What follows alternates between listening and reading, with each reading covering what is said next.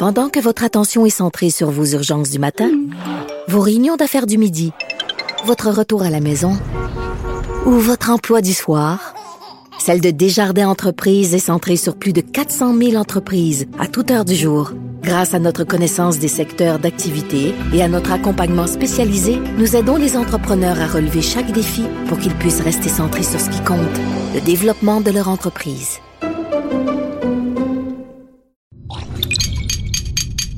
Cube Radio. Radio. Cube. Cube. Radio. Le retour de Mario Dumont. Deux heures d'info. De 15 à 17. Il provoque et remet en question. Il démystifie le vrai du faux. Mario Dumont et Vincent Dessureau. Le retour de Mario Dumont. Bienvenue à l'émission. 15 heures. On est ensemble pour les deux prochaines heures. Beaucoup de choses pour vous résumer euh, cette journée assez riche en actualités de toutes sortes. Euh, bonjour Vincent. Salut Mario. Mais oui, ça oui, va bien? ça va bien. Mais oui, on commence encore euh, néanmoins avec euh, des éléments entourant la météo. Oui. Qui aura été, malgré que c'est une semaine chargée en actualité, qui, euh, la météo qui aura dominé tout le reste. Là. Oui, c'est aussi chargé de neige. Oui, oui, oui. D'ailleurs, je t'avais raconté que j'ai des amis mexicains là, qui attendaient leur première neige avec, Avec excitation. excitation, Là, Ensuite, il y avait- j'ai vu sur leurs réseaux sociaux, ils publiaient des, des, des vidéos où ils s'amusaient dans la neige là, lors de la première bordée euh, euh, de Les cette premières semaine. minutes. Oui, les premières minutes. Euh, elle, elle trouve qu'il fait frette. Elle trouve qu'il fait vraiment froid. Puis je dis, écoutez, c'est, ce n'est que le début. Là. Alors, la, la féerie a duré finalement quelques heures. Et on arrive à la dure réalité, c'est-à-dire qu'effectivement, Quand j'étais étudiant en- à la maîtrise en économie, il y avait un étudiant africain. Puis, euh, écoute, il n'y avait, pas eu- y avait pas eu un automne hâtif, un automne, je veux dire, une neige hâtive comme ça, un automne si glacial. Oui. mais, sais, à un moment donné, il y a un matin, là, ça devait être au début décembre. Tu sais, le mercure durant la nuit était descendu en bas de zéro, là, moins 5, moins 4, moins 5. Puis là, mettons qu'à l'heure où on se rendait à l'école pour les cours à 8 heures, il devait encore faire moins 1, moins 2. Puis là, il arrivait à l'école. C'est pas croyable. Puis là, on le regardait, disait, ouais, c'est beau. c'est pas fini, là. n'est Il fait, le moins, il fait moins 2 un matin, il n'y avait pas encore de neige. Effectivement, je sais pas si c'est ouais, on, on, on peut pas dire qu'on est habitué effectivement parce qu'il fait froid pour tout le monde euh, aujourd'hui et euh, c'est cette première opération déneigement entre autres à, à Montréal évidemment l'opération euh, déneigement la- qui a le plus d'ampleur euh, au, au Québec qui s'est amorcée euh, ce matin alors que le froid se poursuit. D'ailleurs, c'est un peu en raison du froid qu'on a voulu pas tarder. Euh, on sait que lorsqu'un un épisode de froid après, on, les bancs de neige gèlent, ça devient plus long. On comprend Ça, qu'on ça annonce- durcit, il faut la casser. Exact. On comprend qu'on n'annonce pas moins 35 là, dans les prochains jours, mais c'est quand même une période plus, beaucoup plus froide que la moyenne, de sorte que pour plusieurs villes, c'est cette opération de neigement. Pour ce qui est de Montréal, d'ailleurs, c'est ce que dit Valérie Plante. Elle dit, on annonce du froid, on ne voulait pas que ça fasse des bancs de neige solides, alors on déploie 2200 véhicules. D'ailleurs, euh, ils sont en train de passer à côté de nous euh, au moment où l'on Oui. se parle, cette opération de déneigement. Euh, on voit que les gens sont moins habitués. Moi, je suis arrivé face à face avec les petits... euh, Des petites chenilles de les trottoir. chenilles, là, puis là, à gauche, à droite, tu vois que c'est eux autres aussi. Alors, tout le monde doit se, se- se placer un peu en mode hiver. Opération dont le coût total, on parle toujours en millions, on parle autour de 20 millions de dollars. Alors que, il y a quand même eu un petit problème logistique parce que les contrats de déneigement, ça commence le 15 novembre. Euh, pour la ville aussi. Alors, ce matin, entre autres, au, euh, à l'Association des entrepreneurs de déneigement du Québec, on ne savait pas trop si on allait être payé ou pas. là. On, question, on demandait à la ville En des fait, réponses, ce on qui n'en avait pas. c'est qu'ils vont être payés en extra, là. Ben, hors ça- contrat. ça dépend parce que la ville, ce qui dit, c'est les modalités de paiement sont- seront respectées. Euh, même si le déneigement se fait avant le 15 novembre, on demande la collaboration des entrepreneurs pour débuter le chargement plus tôt compte tenu de la météo Mm. exceptionnelle. Mais oui, on suppose que ce sera euh, donc euh, en, en extra. D'ailleurs, on n'a pas, parlant de problèmes logisti- logistiques, on n'a pas fini de mesurer les bennes. Parce qu'on mesure les bennes, entre autres, parce qu'on peut rajouter des panneaux là, qui euh, augmentent la quantité de neige qui peut aller par camion, puis on calcule la façon dont on rembourse ensuite les déneigeurs. Ça, c'est pas fait encore. Alors, on va le faire après, mais on va... euh, Rétroactivement, rétroactif. Euh, et il y a les refuges aussi pour itinérants qui ne sont pas les refuges habituellement pour l'hiver, pour les nuits froides. Ben c'est pas euh, c'est pas ouvert, c'est pas installé encore là. Effectivement, c'est un problème pour euh, les, les sans-abri qui ne peuvent se rendre dans ce qu'on appelle les unités de débordement. Entre autres, à l'ancien hôpital Royal Victoria, on ouvre seulement le 1er décembre. Alors, on est encore loin de l'ouverture, on était carrément pas prêt. C'est des endroits où on peut se présenter avec un, un animal, donc euh, chien, euh, chat ou autre, et aussi pour ceux qui sont en, euh, qui sont intoxiqués et qui sont généralement refusés dans les refuges, euh, peuvent aller dans ces unités de débordement. Alors, ce n'est pas ouvert avant le 1er décembre, ça pose problème. A une halte chaleur qui a pu ouvrir dans le quartier Hochelaga Maisonneuve la nuit dernière. D'ailleurs, on dit que l'endroit a été très achalandé. À la mission Old Brewery, on a d'ailleurs affiché complet, on a dû installer des gens dans la cafétéria. On parle d'une cinquantaine de personnes dans la cafétéria parce qu'on n'avait pas les autres endroits euh, d'ouvert pour pouvoir se, se rendre. Euh, dans les salles d'attente des hôpitaux, euh, ils se font expulser. Alors, euh, c'est une problématique quand même particulière euh, cette année. Alors que le froid, là, on prévoit un maximum de moins 6 aujourd'hui, refroidissement éolien dans les moins 20, dépendamment où vous vous trouvez. Alors, ça va se réchauffer un petit peu, évidemment, en, en cours de route et dans les prochains jours. On parle encore de vent assez fort et de température vraiment euh, plus bas que la normale. Alors, la demande euh, des libéraux à l'Assemblée nationale d'une euh, d'une enquête de la commissaire à l'éthique sur le comportement de Catherine Dorion, euh, un coup d'épée dans l'eau. Oui, euh, commissaire à l'éthique et à la déontologie qui ne va pas enquêter sur euh, l'habillement de Catherine Dorion, malgré une plainte déposée par les libéraux. Ni sur la photo d'Halloween. Exact. Donc, le, le kit d'Halloween, le, le, le, le, le- le hoodie aussi. La commissaire Ariane Mignolet qui dit que l'habillement des députés relève des valeurs des députés et non de leur, de leur code de déontologie. Alors, je la cite, elle dit Tous les faits sont connus et on ne peut pas faire une enquête sur les manquements aux valeurs de l'Assemblée nationale puisque ce sont les députés qui les établissent. Alors, euh, ils- eux ne peuvent, euh, ne, ne peuvent rien faire. Euh, on se souvient que l'habillement de Catherine Dorion a fait, a fait euh, les manchettes à plusieurs reprises. là. Mais c'est entre autres son fameux coton watté qui fait encore plus jaser depuis quelques jours maintenant. Euh, Il y a l'Assemblée nationale où on a convoqué, en fait, c'est le leader euh, Simon euh, Jolin Barrette qui a convoqué des différentes parties, dont Desjardins eux-mêmes, pour parler de fuite de données. Oui, et la façon de faire est dénoncée par l'opposition. On accuse le, Simon Jolin Barrette d'avoir été allé de façon cavalière carrément avec la méthode utilisée pour euh, convoquer Desjardins à l'Assemblée nationale parce que on, euh, on utilise une, une procédure, semble-t-il, qui est utilisée très rarement, euh, qui permet au gouvernement d'amener sa propre liste d'intervenants. Et on est arrivé avec ça euh, sans détail, en fait, euh, sans, sans prévenir l'opposition. Alors, ils voient ça d'un mauvais œil.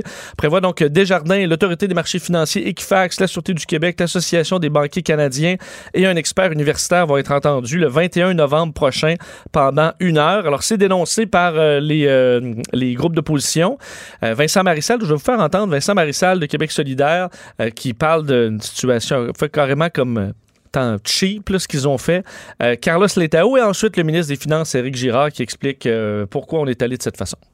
Les citoyens sont pas dupes. Les partis de l'opposition demandent une réelle initiative parlementaire depuis six mois. Le gouvernement nous dit c'est pas le temps. M. Legault disait c'est pas le temps, c'est pas le temps, c'est pas le temps. À partir de quand c'est devenu le temps? Il nous donne une journée la semaine prochaine, puis that's it, that's all. Euh, c'est une façon de faire un peu cavalière. Depuis ce temps-là, euh, on a appris que c'est étendu à tous les membres. Alors là, le gouvernement prend ses responsabilités et on va entendre euh, Desjardins. Bon, Ouais. alors on sait Mais, mais sur la méthode, là, je pense que l'opposition demandait une commission parlementaire. D'abord, c'est pas vrai qu'à chaque fois que l'opposition demande une commission parlementaire, ils l'obtiennent la semaine même. Un. Deux, j'ai l'impression que là, c'est comme peu importe ce que Simon Jolin Barrette va faire, faut qu'il se prépare pour le prochain deux semaines. Là, On va sauter dessus toujours. Oui, oui, puis qu'il a pas consulté, puis euh, c'est son attitude, puis fait qu'il faut qu'il se prépare à ça. Euh, pour le reste, là, ce qui me frappe, je trouve pas ça mauvais, là. Mais sérieux, Vincent, là, commission parlementaire sur cette question-là, est-ce qu'ils vont vraiment changer, tu comprends? Moi, je pense d'abord que c'est le plus gros des règles à changer sont fédérales. S'il y a des choses à changer vrai. sur le code criminel, s'il faut le numéro d'assurance sociale, s'il faut le remplacer par un, un mécanisme, par exemple, biométrique, là, une empreinte digitale ou de la, de la pupille. S'il faut changer vraiment des façons de se protéger, c'est plus Ou les fédéral. changer carrément les numéros d'assurance sociale. là, Oui. En avoir un nouveau. Mais, mais dans tous les scénarios, c'est plus fédéral. Deuxièmement, s'il fallait faire venir des gens, là, c'est une commission parlementaire d'expertise. C'est les plus grands experts qu'il faut faire venir. Tu sais, tu vas faire venir Desjardins, qu'est-ce que tu veux faire? En bon français, ils vont gauler, là. Tu sais, ils vont essayer de se défendre, puis ils vont dire Ah, c'est pas drôle ce qui nous est arrivé. Mais Desjardins n'arrivera pas avec des solutions législatives. Parce que des fois, l'inconfort de s'asseoir sur la chaise ou d'être questionné, à un moment donné, Ouais, ça ouais, donne pas une, petite- une petite leçon. Je te dis que c'est correct de le faire, Ouais. mais je- Parce que l'opposition parle comme si, là, nous, on a demandé une commission, puis si on fait la commission, le problème est réglé. là. Ouais, non. Puis les problèmes de vol Non. de données sont réglés, là. Ce qu'il faut comprendre, je pense qu'il y a une sensibilité dans la population très grande. À ce que les parlements s'en occupent. C'est ça. Et aussi, je pense que pour tout ce monde-là, c'est un rappel à l'ordre. Mais c'est vrai qu'au niveau euh, réel, là, euh, au pratico-pratique, je pense qu'ils sont déjà dans des procédures à essayer de les changer. là. Mais bon. À suivre. Euh, ce matin, donc, M. Trudeau continue ses rencontres avec les chefs des partis d'opposition. Et ce matin, c'était le chef du Bloc, Yves-François Blanchet, euh, qui était avec euh, Justin Trudeau. Oui, et ça s'est bien passé. Rencontre entre donc Justin Trudeau et Yves-François Blanchette. faut dire qu'ils s'étaient- se sont pas rencontrés très souvent. On parle de discussions très courtes. Mais je pense que c'était leur première rencontre formelle. Là. Exact, où on peut discuter un petit peu plus longuement, à part Oui, évidemment, parce que- dans les débats. là. Mais ça, j'allais dire, dans les débats des chefs, je pense pas qu'on même le petit, le petit deux minutes avant que la caméra s'allume au débat, je pense pas quand tout le monde est nerveux ou après quand on se serre la main. Là. T'avances pas de dossier. euh, Non. Vraiment. Alors, les Tu deux peux, pas sont- dire, que- tu peux pas dire que t'as appris à connaître l'autre personne non plus. Là. Non, vraiment. Euh, alors, ils se sont présentés. D'ailleurs, je me- tu, m'as, t'as fait bien de me l'indiquer parce que on, on- on parle juste de- des vêtements des femmes. euh, là, on en parle dans le dossier de Catherine Durham. Je dis, bon, pourquoi euh, Yves-François Blanchette porte un. s'est mis un grand nœud papillon? Là, je s'en va-tu dans un. Un gala, euh, ce qui s'est impressionné de se rendre comme ça pour rencontrer le premier ministre, alors que c'est un pays dont il veut se, se séparer, mais c'est probablement en raison de là. C'est- Ben moi, j'ai pensé ça. là. On envoie un petit peu de nœud papillon ces jours-ci. Puis le mois de novembre, le nœud papillon pour le cancer de la prostate, c'est quand même. Autrefois, c'était la moustache. là, C'était Movember, on portait Ouais. la moustache. Et qui existe encore, je pense, mais un petit peu plus au Canada anglais, là, si je comprends bien, parce que la moustache, on la voit moins. Euh, Il y a des modes aussi, là, Ouais. en termes de. mais là, c'est le nœud papillon maintenant depuis quelques années. Là. Ça s'appelle novembre. Je pense effectivement que c'est ça pourquoi il s'est mis si chic pour rencontrer euh, le premier ministre. Alors, euh, évidemment, la, la question entre les deux hommes, est-ce que le Bloc peut appuyer des, euh, bon, des dossiers des libéraux? Parce qu'évidemment, on parle toujours d'un gouvernement minoritaire qui aura aura comme premier allié euh, temporaire, du moins, le NPD. Mais est-ce que le Bloc pourrait collaborer sur certains enjeux avec les libéraux? Euh, oui, c'est possible. D'ailleurs, et François Blanchet, ce qu'il a expliqué d'ailleurs à ton émission, c'est que les points de discorde sont clairs avec le, le- le Canada. On parle de tout ce qui est hydrocarbures et autres dans le cas du, euh, du Bloc québécois. Ce sur quoi on s'entend est clair aussi. Mais à travers tout ça, entre les deux, il y aura du chemin pour travailler. Je vais vous faire entendre un extrait de Yves-François Blanchet. les zones sur lesquelles il y a peu de compatibilité possible sont clairement identifiées. Celles où ça va être facile sont identifiées. Puis entre les deux, il y a tout un espace de négociation. Mon critère n'est pas que ce soit bon pour le parti qui est le Bloc québécois ou le parti qui est le Parti libéral de M. Trudeau, mais bien que ce soit bon pour les Québécoises et les Québécois. C'est l'esprit dans lequel on a fait notre campagne électorale et c'est l'esprit dans lequel on va faire les travaux au Parlement notamment, en- en- et, et ça aussi on l'a mentionné en campagne, euh, taper ses bureaux, crier des injures ou accepter de recevoir des injures, tout ça est un comportement parlementaire inacceptable. Je prends comme exemple l'Assemblée nationale du Québec qui maintenant adopte des comportements beaucoup plus euh, euh, respectueux du décorum en matière de politesse. Je pense que la même chose devrait se produire à Ottawa parce que ce que je voyais dans la dernière législature, c'était gênant par moment. Bon, alors on compare. Alors qu'on parle beaucoup de décorum au Québec présentement à l'Assemblée nationale, ben, François Blanchet trouve qu'on en a plus au Québec euh, au Ouais, c'est parce qu'on a interdit les applaudissements. Il y a que- quelques règles qui ont changé ces dernières années. Ça chahute un peu moins. Oui, oui, oui. Mais euh, disons que le ton général des François Blanchette euh, va plaire à ceux qui souhaitent un bloc qui, qui collabore, qui est constructif et tout ça. Ceux qui pensaient que le bloc arrivait euh, sais, à Ottawa comme, comme dans le film Braveheart. le film Braveheart, où tu lèves le poing en l'air en criant et tu pars Oui, à la guerre. C'est pas tout à fait ça. Là. Non, non. Alors, on, ben, on, tant que ça fonctionne, si on peut faire avancer, il faut pas montrer la mauvaise foi, je pense, non, en non. partant. Ça part euh, On- très, très, très, très positif et constructif. Voilà. Bon. Euh, donc, le patron de l'UPAC qui faisait son bilan euh, en conférence de presse cet après-midi, début d'après-midi à l'Assemblée nationale. Oui, Frédéric Gaudreau, commissaire à la lutte contre la corruption, euh, qui tient aujourd'hui donc son, son en conférence de presse, présente son rapport annuel de gestion 2018-2019. Faut dire qu'on en a parlé beaucoup de l'UPAC, Oui. rarement en bien malheureusement dans les dans les derniers mois. Alors euh, ça amène un bilan qui était qui est très suivi aujourd'hui. Ouais. Et euh, il a dit, entre autres, dans ce bilan qu'il allait, parce qu'il y a eu une enquête fermée la, la semaine passée, on s'en souvient, euh, l'enquête justesse, il a dit qu'il avait fermé euh, d'autres enquêtes. On va en parler avec quelqu'un qui a suivi pas mal tous les travaux de l'UPAC depuis ces dernières années, Jean-Louis Fortin, chef du bureau d'enquête euh, de Québécois. Bonjour Jean-Louis. Salut Mario, salut messieurs. Bon, euh, qu'est-ce qu'on retient de ce bilan? Est-ce que c'est ça? D'abord, d'abord, je comprends qu'il a fermé plus qu'une enquête, là. hein? sauf qu'il veut pas dire lesquels il a fermé. Moi, le, le mot que je retiens de cette conférence de presse-là, ou plutôt la phrase que je retiens, c'est quand Frédéric Gaudreau a dit dans le passé, là, les médias ont parlé des enquêtes de l'UPAC. C'est fini. Ils n'en parleront plus parce qu'on ne dira plus rien. On ne commentera pas les enquêtes. On ne dira pas si les enquêtes sont en cours, si elles sont ouvertes, si elles sont fermées, euh, parce qu'il y a trop de risques euh, pour euh, les, les méthodes d'enquête qui pourraient être compromises. Bref, comptez pas sur le nouveau patron du PAC pour vous dire euh, ben oui, euh, effectivement, euh, on, a, on est encore en, train d'enquêter sur Jean Charest ou non, on a fermé l'enquête parce qu'il n'y avait pas de preuves. Donc, quand il dit oui, on a fermé des enquêtes, il faut le croire sur parole, mais. Mais en même temps, justesse, dans, le cas de justesse, il a mis un communiqué. C'est ça que je veux que tu nous démêles, là. prenons-les prenons en trois blocs. Justesse, on a eu un communiqué pour nous dire cette enquête-là sur la société immobilière est fermée. Machuré, il nous dit aujourd'hui, elle est encore ouverte. Puis là, il y a d'autres enquêtes dont on n'a pas l'identité, on ne sait pas lesquelles. Celles-là sont fermées, mais on ne peut pas le savoir. Euh, qu'est-ce qui permet de parler des, des, trois de cette façon-là? Ben, c'est une bonne question. La stratégie semble un peu différente dans, les trois cas. Je pense qu'il n'y avait pas le choix de parler de justesse parce que ça a tellement été médiatisé, les éléments de preuve que la police avait, été, avait, avait ramassés. Euh, nous, au bureau d'enquête, euh, entre autres dans notre livre PLQ Inc., qui est en librairie depuis quelques jours, on, on en parle euh, en détail de justesse. On explique même que, que Franco Faval, un des collecteurs de fonds libéraux, euh, avait été euh, avait été surpris par les policiers en train de dire Ah ouais, ils vont me passer ma note, puis au pire, je paierai de l'impôt. Donc, les gens s'attendaient vraiment à se faire arrêter. Puis, donc, comme ça a été médiatisé, j'ai l'impression qu'il n'y avait pas le choix de se présenter devant la population puis de dire qu'est-ce qu'il en est réellement. Mais moi, j'ai l'impression que quand il aura le choix, Frédéric Gaudreau va faire le choix de ne pas parler du tout de ces enquêtes.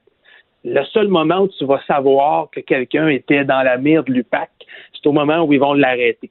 Sinon, il n'y aura pas moyen de le savoir. Puis dans le cas de Machuré, ben, c'est un peu la même chose que Justesse. Euh, c'est tellement une enquête qui a fait couler beaucoup d'encre. D'abord parce que on s'intéresse à l'ancien premier ministre du Québec, Jean Charest. Ensuite, ben, parce que l'ancien patron de l'UPAC, Robert Lafrenière, avait été euh, euh, avait donné beaucoup de détails, sais, 300 témoins qui ont été qui ont été rencontrés, euh, des dizaines d'enquêteurs, tout ça. Donc, il peut pas faire comme Cédric Gaudreau peut pas faire comme si ça n'existait pas. Là. C'est son plus gros projet d'enquête à l'UPAC depuis plusieurs années. Donc, c'est pour ça qu'il a été obligé de dire non, non on l'a pas fermé, c'est encore actif, mais il n'en dira pas plus que ça. Mais est-ce qu'il pourrait, dans ce cas-là, à ton avis, faire comme dans Justesse, nous annoncer un beau vendredi, communiquer, euh, l'enquête mâchurée est fermée. Est-ce que c'est une hypothèse plausible? Moi, je pense qu'il n'y aura pas le choix. Je pense qu'il va faire comme dans Justesse. Euh, il devra nous renseigner sur l'issue de cette enquête-là. Ou, euh, encore qu'un matin, ou encore qu'un matin, on aura une série d'arrestations. Est-ce que c'est ah encore pensable? C'est pas à exclure, mais euh, L'UPAC a toute une côte à remonter pour, euh, pour en arriver là. Euh, entre autres parce que euh, Frédéric Gaudreau a parlé des, des problèmes de la jurisprudence qui évolue, par exemple la façon dont on dont on amasse la preuve qui est plus tout à fait la même ou des, des décisions judiciaires qui remettent en question des méthodes d'enquête qu'on utilisait il y a 5, 10 ans, puis qu'aujourd'hui, ça tiendrait plus devant un juge. Là. Euh, L'UPAC est prise avec ce genre de problème-là dans Machuré. Il y a peut-être de la preuve qui a été amassée qui ne tiendrait plus devant un tribunal aujourd'hui. Hmm. Euh, donc, ils ont toute une côte à remonter, mais l'enquête n'est pas fermée. Euh, et, quand on s'intéresse un peu à ce que les policiers ont amassé hein, dans Machuré, les policiers, ils en, ont, ils en ont ouvert des portes. Ils ont rencontré des dizaines de personnes qui leur ont dit oui, oui, moi je collaborais je contribuais de façon illégale au Parti libéral du Québec à l'époque de Jean Charest. Et oui, oui, en retour, on me faisait miroiter des contrats, de l'influence, euh, pouvoir me placer chez Hydro-Québec quand j'avais besoin de, travailler, etc. Il y en a des témoignages. Après ça, il faut que tu prouves le crime hors de tout doute raisonnable. C'est ça qui est compliqué. C'est ça qui est plus difficile. C'est ça à quoi ils ne sont pas parvenus encore. Mais chose certaine, là, euh, il y a beaucoup d'éléments à main pour avancer. Bon, ben voilà, bilan de, de l'UPAC. Donc, c'était le premier euh, titre de, de, commissaire permanent du, euh, du nouveau patron, euh, Frédéric Gaudreau. Donc, on, a l'impression, si on tient une chose générale de son style par rapport à Robert Lafrenière, on- ça, risque d'être plus discret, un peu plus loin de la, de la place publique et des médias. Effectivement. et l'UPAC va, d'après moi, au cours de la prochaine année ou des deux prochaines années, pas mal plus euh, euh, essayer de, de redorer son blason avec les dossiers qui sont judiciarisés présentement, qui sont devant les tribunaux. Tu sais, as l'ancien maire de Terrebonne euh, euh, qui est devant les tribunaux. Euh, S'il est reconnu coupable, euh, tu peux être sûr que l'UPAC va essayer Ça, de... c'est un de- succès pour l'UPAC. de- ben c'est ça, tu sais, de, de, de redorer un peu son blason comme ça. Euh, t'as Nathalie Normando puis Marc-Yvan Côté, c'est pas fini, là. Il y a eu bien des, des détours puis des, des, des, des échecs en cours de route, mais bon, si éventuellement il y a des verdicts de culpabilité, euh, ça pourrait aussi servir à l'UPAC. Donc, on va pas mal plus entendre parler du travail passé de l'UPAC que, de ce que l'UPAC fait en ce moment. Le plus gros défi présentement pour Frédéric Gaudreau, c'est de se reconstruire c'est d'embaucher des policiers qui connaissent la lutte à la, à la corruption, des gens qui ont un autre, une, une autre formation que nécessairement la formation classique de policier. Là. Partir après des bandits en cravate, c'est pas la même chose que faire une poursuite à haute vitesse sur l'autoroute ou de, ou de faire de la patrouille ou de maîtriser un super armé. C'est pas du tout les mêmes compétences. Ça prend des gens qui connaissent, qui se connaissent en jury comptabilité, euh, des gens qui se connaissent en fiscalité. Euh, c'est un tout autre type de preuve. Et quand l'UPAC va être capable d'embaucher ses propres policiers, euh, pas avant plusieurs mois, plusieurs années, parce que ça prend des changements législatifs, là, elle sera en mesure vraiment d'avoir des enquêtes plus efficaces. Mais je m'attends pas à ce que ça paraisse avant au moins deux, trois ans. Jean-Louis Fortin, merci beaucoup. Salut, le chef du bureau d'enquête. Vincent, euh, dans l'actualité, on s'en va à l'autre bout du monde, en Polynésie française, où un Québécois bien connu, le fondateur du Cirque du Soleil, Guy Laliberté, euh, a des problèmes avec la justice. En fait, il a été arrêté et mis en garde à vue à son arrivée à l'aéroport d'une petite ville qui s'appelle Fa. Oui, et un coin, euh, ben, un beau coin. Féerique Faut du monde, oui. Oui, euh, Guy Liberté détenu pour avoir cultivé du cannabis euh, sur son île. On sait qu'on a beaucoup parlé de son île parce qu'elle est à louer là, à la semaine euh, depuis quelques temps maintenant, 1,3 million par semaine euh, en Polynésie française. Tu trouves ça cher un peu? tu ferais ça à 950 000 Ben, je négocierais. semaine? Oui, ben, à mon avis, il doit négocier un peu.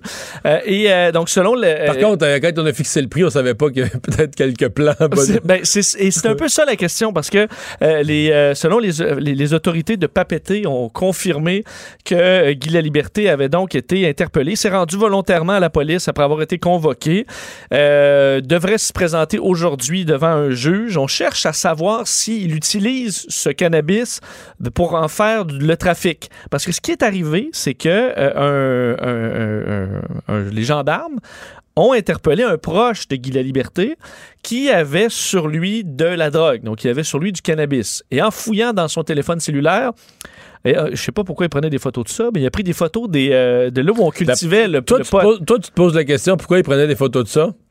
D'après moi, Guy la liberté aussi. il doit se demander pourquoi cette connaissance ou cet ami ou cet employé ou ce je sais pas qui avait dans son sel des photos de ça. Ouais, je, je- moi, il a même qualifié l'individu de, de comment est-ce qu'il trouvait ça brillant. À mon avis, il ne retournera plus sur cette île-là pour un bout. Euh, parce qu'effectivement, on a retrouvé donc des photos euh, que, selon ce qu'on peut comprendre, montrent un, con- un conteneur fermé à, qui est normalement fermé à clé dans lequel on fait du, de la culture du cannabis. Euh, et là, la question, est-ce que c'est pour la consommation personnelle et thérapeutique? Médical. médicale de qui la liberté? Mais Parce tu que- vois, je, je recevais une avocate ce matin que d'abord, c'est. euh, J'avais une question parce que c'est en Polynésie française, mais c'est vraiment le droit français. là. Depuis 1983, là, sur ce genre de cause-là, il n'y a plus de nuance, c'est le droit français qui s'applique. Et euh, le fait que ce soit des faits médicaux ou pas ne change rien. Ça pourrait changer quelque chose sur la sévérité de la sentence, ça peut atténuer la sentence. mais ça ne peut pas t'empêcher d'être plus ou moins coupable. Le verdict coupable, non coupable, là, ça change rien. Rien, rien, rien. Est-ce que tu as dit à quoi il s'expose? Ah, il s'expose. Écoute, si c'est juste à des fins personnelles, ça devient pénal et non criminel. Là, les amendes, je pense que c'est 75 000 piastres ou euros. Je pense que c'est en euros, mais est-ce qu'ils l'ont converti en dollars? Je sais pas. Mais mettons que c'est en euros, mais c'est des montants qui peut... euh, c'est des montants qui peut, qu'il peut payer sans trop de problème. Qui peut assumer. Et euh, ça peut aller jusqu'à quelques années de prison. C'est juste que si on a fait le trafic, là, ça devient criminel. Ou la culture à des fins plus que personnelles, il y a différentes circonstances aggravantes qui fait que ça devient criminel. Et là, la définition du trafic, c'est là que j'ai sursauté un peu. L'avocate m'expliquait. pour parler de trafic, c'est pas nécessaire qu'il y ait de l'argent. Que si t'en donnes à tes chums. Moi, tu sais, dans un party, t'en donnes à tout le monde, là. Je dis pas que c'est arrivé, là. ben, mettons, qu'il y a un conteneur à, à pote, puis que c'est le- tout le monde s'en sert. Ouais. C'est considéré du, du trafic pas rémunéré, ou je sais pas, mais c'est présumé du trafic. Et il n'y a pas en France, là. euh, écoute, il y a une réflexion pour décriminaliser, en fait, pour légaliser le, le- le- le cannabis à des fins médicales, contrôlées en milieu hospitalier. À partir de 2020, il va y avoir des expériences. Mais cultiver du pot chez soi, là, dans une île ou sur ton terrain, sur ta ferme, c'est totalement, totalement illégal. C'est totalement, c'est encore un geste euh, puni par les Alors, lois en France. Il n'y a pas de. y a pas On est de- dans le trouble. ben moi, quand j'ai vu la nouvelle ce matin, je me disais bof. Quand j'ai parlé à une avocate qui connaît précisément le droit français, c'était pas bof, c'était whoops. Parce que, est-ce que rendu là, puis c'est ce qu'on va pouvoir voir quand même sans donner prêter d'intention à Guy Liberté, mais les- le pouvoir de l'argent, est-ce que tu es capable de. Je veux dire, s'il peut avoir un employé qui dit c'est moi, c'est que moi, puis après ça, il part en dedans, puis il revient. euh, après ça, il est récompensé? Je, sais pas, même sans être milliardaire, euh, je trouverais tout pour, pour pas me ramasser en, en Mais la- tôle. là. Mais vraiment, les- les- la, Poly- la Polynésie française, c'est beau, mais moins les prisons. Ben, exact. C'est un peu vraiment, on s'entend, euh, c'est une bonne baisse. là. Alors, rendu là, je pense qu'il n'y a pas de prix qui qui paierait pas pour s'en se sortir de là. Euh, alors d'ailleurs, les, les- les employés disent que c'est connu qu'il y a un conteneur euh, qui sert à ça. Euh, le- ce qu'on appelle le cannabis, en, on appelle ça le pacalolo. c'est le nom polynésien. Euh, et euh, il y aurait plusieurs dizaines de plants. Donc, c'est sûr que rendu là, dire c'est pour ma consommation personnelle, fait beaucoup de potes là, pour quelqu'un qui n'est pas en phase terminale. là. De ce qu'on. Mais d'ailleurs, j'ai appris ça, c'est, je connais pas du tout Guy de la Liberté, mais je savais pas qu'il, souffrait de douleurs chroniques. Sais-tu, tu, la Ben, retraite? ben, une pirouette, comme elle tournée. Ah, c'est vrai, parce qu'on a fait du cirque, là. Ah, C'est dur, ces articulations, ça. Il y a des grillas dans le temps. Peut-être que c'est des vieilles, des vieilles fractures. Mais moi, en fait, il a, il a peut-être un état qui nécessite du cannabis euh, médical, mais moi, je ne suis pas au courant d'un tel état. Bon. J'ai pas mais là, d'informations qui me, C'est des qui choses qu'il doit être en train d'expliquer aux, euh, aux autorités présentement. Euh, le président Obama, dont l'intervention refait surface, c'est un chroniqueur senior du National Post, John Ivison. Et je dois avouer, c'est toute une pièce qu'il y a dans le National Post ce matin. Ils ont joué ça avec une grosse photo, ils ont joué ça gros, mais je les comprends. Il a, Ivison, un peu reconstitué, parlant des organisateurs libéraux, l'importance de l'intervention du président Obama dans la victoire de Justin Trudeau. Ouais, et euh, lui le voit carrément comme un pivot là, où Le point tournant. point tournant qui a amené euh, Justin Trudeau à gagner euh, finalement son élection, évidemment gouvernement minoritaire, mais alors que la campagne ne le levait pas du tout, là, que Justin Trudeau avait eu bon, beaucoup de, de, de, de peau euh, sur, sur la tête carrément, qu'on essayait de spinner, pardonnez-moi de l'expression, mais qu'il fallait empêcher Scheer de gagner, mais une campagne qui lève pas, ça marche pas, Trudeau est pas on, on parle de réunion de stratège dans une fin de semaine, là, comme dix jours avant le vote, où là, on on n'est plus en avance d'un sondage. Les conservateurs ont pris l'avance. On se gratte la tête, puis on cherche l'espèce de petit... l'étincelle. Et cette étincelle est arrivée, euh, puis d'ailleurs, bon, on en avait parlé nous- nous-mêmes parce que c'est sorti un peu avant notre émission à 1h58, mercredi le 16, euh, cinq jours avant l'élection, un tweet euh, de Barack Obama, donc disant qu'il était fier d'avoir travaillé avec Justin Trudeau alors qu'il était président, qu'il travaille fort, que c'est un leader efficace et tout et qu'on avait besoin de gens comme lui pour, euh, bon, euh, dans le futur. Et euh, on comprend que c'est ce qui est écrit dans le texte du National Post, qu'il y avait un- une entente générale sur le fait, un, general agreement entre les deux hommes que on allait, que Obama allait l'appuyer fallait dans trouver le l'élection. moment puis le comment, mais le matin, le mercredi matin, on dit les organisateurs, parce que M. Obama, son message devait arriver un peu plus tôt, fait que les organisateurs libéraux attendaient, là. Exact. Ils ont attendu longtemps, mais c'est supposé arriver le matin. Finalement, c'est arrivé, comme je vous disais, en, en après-midi. Alors là, tout le monde a pris un. peut avoir- Et d'ailleurs, on se connaissait pas le- les mots exacts qui allaient être utilisés.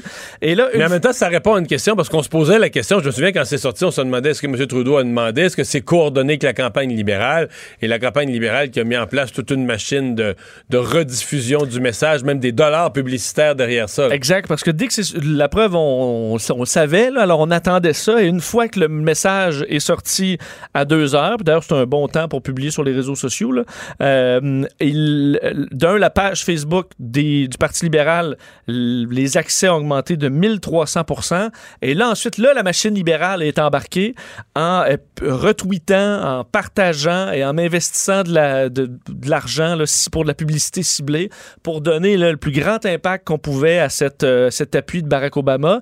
Et on a rapidement vu que là, l'ambiance changeait. Là.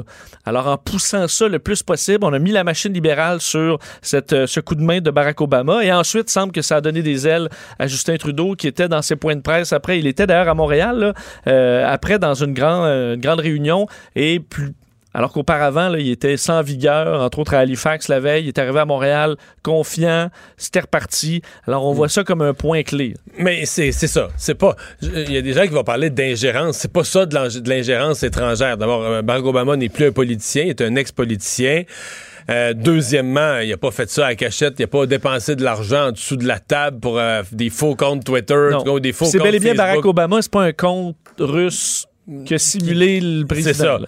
Ceci dit, c'est quand même une intervention extérieure. C'est quand même gros, là. Ce texte-là où tu dis, OK, c'est un Américain qui a secoué le Canada. Il, il est plus choqué, devrait être. Bon, ben, peut-être les conservateurs pourront dire on a perdu le pouvoir à cause d'Obama. Mais les néo-démocrates ont perdu beaucoup, à mon avis.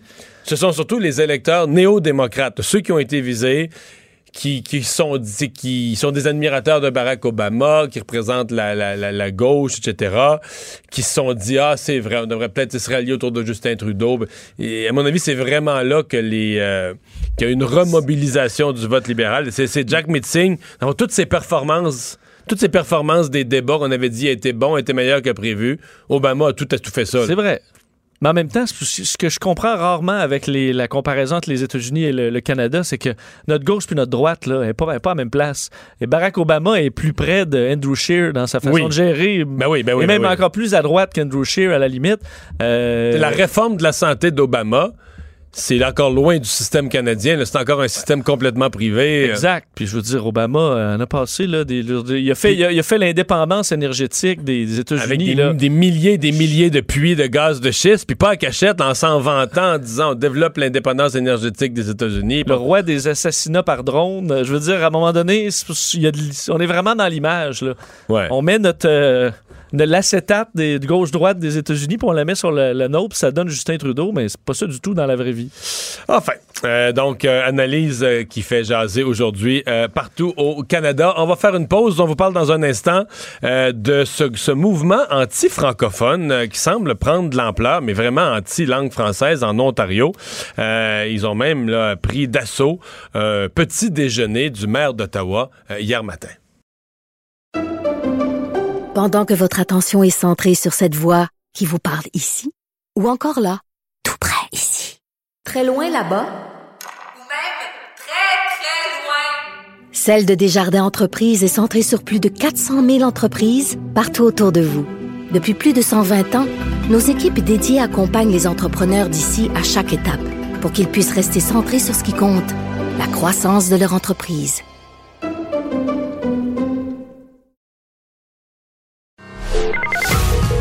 Retour de Mario Dumont.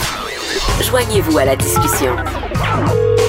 Appelez ou textez 187 Cube Radio. 1877 827 2346. Alors, euh, c'est un événement, c'était un simple petit déjeuner, euh, assez simple, du maire de- d'Ottawa, euh, qui a été pris d'assaut par un groupe anti-francophone. Il s'appelle Canadians for Language Fairness, les Canadiens pour la l'équité du l'équité linguistique. Je sais pas comment appeler ça en français, là, oui, l'équité linguistique.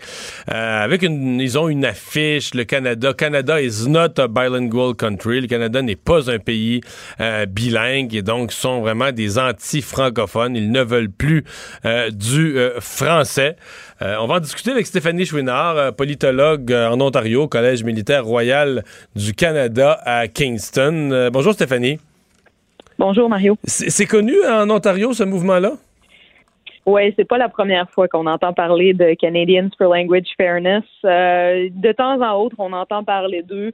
Euh, lorsque Ottawa est devenue une ville officiellement bilingue, euh, ils se sont, il y a eu du brasse camarade à Ottawa et de temps à autre, là, ils tentent de passer leur message comme ce fut le cas hier au, au déjeuner du maire.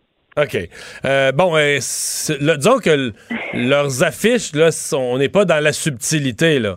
Le Canada is not a bilingual country. Le Canada n'est pas un pays bilingue. Euh, ils parlent qu'à l'extérieur du Québec, il y a seulement 4 de, de francophones. Comment ça se fait que c'est eux autres qui mènent la majorité? euh? Oui, donc euh, c'est un euh, c'est un groupe qui euh, veut la fin du bilinguisme officiel et euh, qui s'en prend euh, aux minorités francophones. On les entend surtout en Ontario, mais il y a des groupuscules qui se ressemblent un peu, qui existent par exemple au Nouveau-Brunswick. Ben, c'est ça, parce qu'il y a un parti politique anti-francophone au Nouveau-Brunswick qui a gagné trois sièges, là. Oui, le People's Alliance, exactement. Il y a aussi une association des droits des anglophones au Nouveau-Brunswick qui existe, qui, qui est un peu dans la même trempe là, que, que, que ce groupe-ci qui existe en Ontario. Et finalement, on prône la ligne dure euh, vis-à-vis du fait français à l'extérieur du Québec. Et euh, c'est un groupe qui se fait surtout entendre lorsque le gouvernement québécois prône une ligne un peu plus dure vis-à-vis des anglo-québécois. Donc, c'est pas anodin là, que ce groupe-là se soit manifesté cette semaine, vu euh, ce qui s'est passé la semaine dernière euh, chez M. Legault. Mais qu'est-ce qu'ils veulent exactement? Parce que je veux dire, euh, je pense pas. Est-ce que, est-ce que le fait français est vraiment une menace en Ontario, euh, au Manitoba? Bon, euh, le Nouveau-Brunswick, c'est différent. C'est une province vraiment bilingue. là. Mais, mettons, en Ontario, là, je veux dire, je sais pas, moi, je vais à Ottawa, puis personne ne parle jamais français. Une personne, de temps en temps, on dit qu'Ottawa, c'est une ville bilingue, mais c'est les francophones qui devraient être frustrés parce que c'est pas une ville bilingue. À Ottawa, tu vas au resto, tu fais n'importe quoi. Tout le monde te parle en anglais tout le temps. Et qu'est-ce qu'ils ont, ce monde-là? Oui, donc euh, c'est certain que la ville d'Ottawa est officiellement bilingue, euh, Ouais. mais c'est surtout dans les services publics là où on retrouve ce bilinguisme-là. Dans les dans les commerces, effectivement, c'est toujours un peu plus difficile. Euh, ce que ces gens-là veulent simplement, c'est euh, c'est c'est de prôner une ligne comme quoi euh, le bilinguisme, que ça soit euh, à la, à la ville d'Ottawa, que ça soit les services en français qui sont offerts par la province de l'Ontario, soient abolis parce que selon eux, ça coûte trop cher et que leurs taxes ne devraient pas servir à payer finalement euh, des services pour euh, une minorité, à payer des. finalement, ils voient les services en français comme un luxe euh, que, que, que les Ontariens ne devraient pas payer. Comme si les francophones en Ontario ne payaient pas d'impôts, là. Mais, mais, mais bon, c'est un peu ça leur c'est un, un peu ça leur point de vue. Leur slogan en bas de l'affiche, Let's win back Canada. Comment on traduirait ça? Le regagnons le Canada. Est-ce que vraiment, euh, est-ce que vraiment les, les, Anglos en Ontario pensent que le Canada leur échappe, que c'est les francophones qui, qui mènent tout? Est-ce qu'ils mettent là-dedans? Je sais pas, parce que quand même, c'est vrai que il y a eu, si on regarde le dernier siècle, il y a eu plusieurs premiers ministres euh, francophones, mais c'est parce qu'ils ont gagné une majorité de sièges. Que ce soit Justin Trudeau ou son père ou Jean Chrétien ou d'autres, c'est parce qu'ils ont gagné une majorité de sièges euh, à l'échelle du pays. hein. Oui, non, il faut pas voir euh, ce, ce groupuscule-là comme une euh, comme un, écho de, de, de, la, de la vision de la majorité. Hein. C'est vraiment, on parle vraiment d'un groupe marginal ici euh, qui réussit à faire des coups d'éclat là, de temps en temps, comme comme celui-là qu'on a vu hier. Mais dès que ça s'est su, on a vu là, la, la fonction publique de la ville euh, et euh, le, le maire Jim Watson au premier chef rétorquer qu'un un, un type de langage comme celui-là sur leurs affiches, ce n'était pas euh, bienvenu à Ottawa et que ça ne représentait pas les opinions De la- euh, de la ville. Donc, donc il faut quand même remettre ça dans, dans, dans le contexte que c'est vraiment là, une poignée de personnes qui s'énervent un peu de temps en temps et qui réussissent à, à- à faire les nouvelles pour le meilleur et pour le pire, disons. Ouais.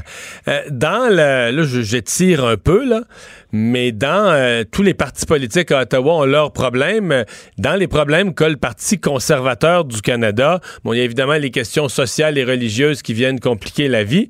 Mais est-ce qu'il y a de ça aussi? Je regardais, mettons, à- au Nouveau-Brunswick. ou, euh, est-ce qu'il y a de ça aussi que dans le Parti conservateur, ce genre de mouvement anti-francophone euh, vient jouer un peu, ou ces éléments-là, euh, c'est de pas nécessairement que les dirigeants du parti souhaitent ça, mais que ces éléments-là deviennent membres du parti, euh, des messages négatifs euh, et ensuite sont susceptibles de nuire, par exemple, à, à la capacité du Parti conservateur de gagner à l'échelle de l'ensemble du Canada?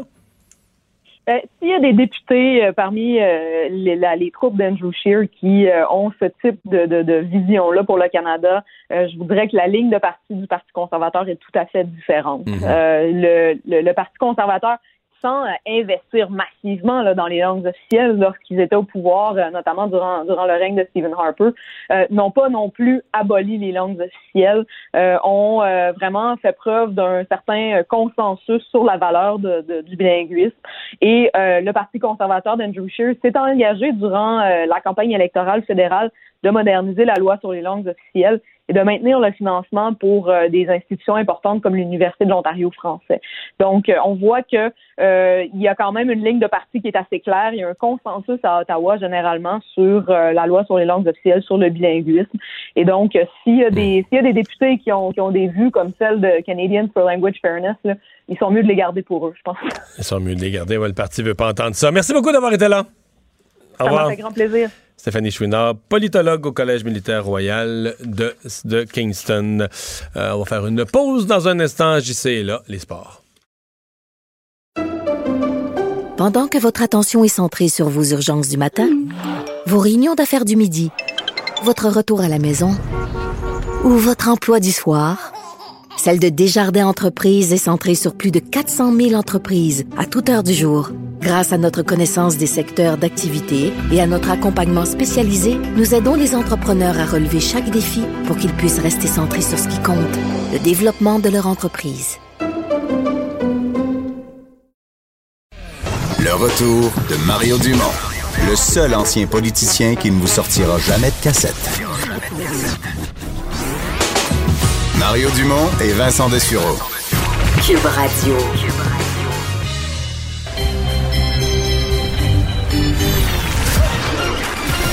Jean-Charles Lajoie. Dis, exprimez-vous. Exprimez votre talent. Ça passe le test. Magnifique. Jean-Charles Lajoie. Bonjour, JC. Allô, les gars. Oui, euh, un match plate hier. Ben, pas la fin. Pas la fin, si mais... Si t'arrivais en retard comme moi de ton match de volleyball, puis tu regardais juste la fin, c'était parfait. Ouais, ouais, effectivement, ça, ça a très bien tourné. Euh, mais ça a été une catastrophe, un méchant bout. Pas catastrophe. Catastrophe dans le sens où ça a été plate, effectivement. Puis le Canadien nous habitue à en jouer une plate par dix jours à peu près. Alors, si le Canadien en joue trois bonnes, trois matchs hyper excitants, euh, dans lesquels euh, l'équipe offre un spectacle haletant, euh, sur quatre, moi, je prends ça. Ça hmm. fait 60 très bons matchs dans une saison de 82. On n'a pas eu ça depuis longtemps. C'est drôle parce qu'avant le match d'hier, je disais, on s'ennuie pas des mardis soirs plates au Centre Bell quand on savait que Columbus débarquait avec rien, puis que le Canadien était coaché par des coachs ultra défensifs avec très peu d'éléments euh, capable de générer des étincelles en attaque. Ça donnait des maudits matchs de left wing lock puis de trappe à outrance. C'était plate comme l'enfer. C'était pareil avec les Panthers de la Floride. Ça existe plus, ça. C'est une maudite bonne affaire. Ça, c'est la plus grande bataille intangible qu'on n'est pas capable de valider en dehors de la stats du nombre de buts marqués par match qu'a gagné Gary Bettman dans sa quête d'offrir un spectacle qui rallie de plus en plus de monde. Hmm. Ceci dit, euh, c'est une soirée, une victoire signée euh, Carey Price. Si on le paye ce prix-là, c'est pour que de temps en temps, c'est, il, a inscrit lui-même de sa main deux points au classement. Le regretté Pat Burns me disait toujours, si ton gardien est capable de voler 10 matchs dans la saison, de générer 20 points de classement, c'est sûr que tu es un club qui peut surprendre en série éliminatoire, puis c'est sûr que tu vas être en série. Mais le minimum qu'un gardien doit te, te, donner à lui seul dans une saison, c'est 10 points de classement, 5 victoires. Le Canadien en a 3 grâce à Carey Price depuis le début de la campagne. Hier, c'est une victoire, donc c'est 2 points. Et la semaine dernière, rappelle-toi, dans la défaite méritant un meilleur sort, le Canadien a quand même amassé un point grâce à ses acrobaties tout au long de la soirée. Alors, Price est responsable à date de trois points de classement et on est à peu près au quart de la saison. C'est correct.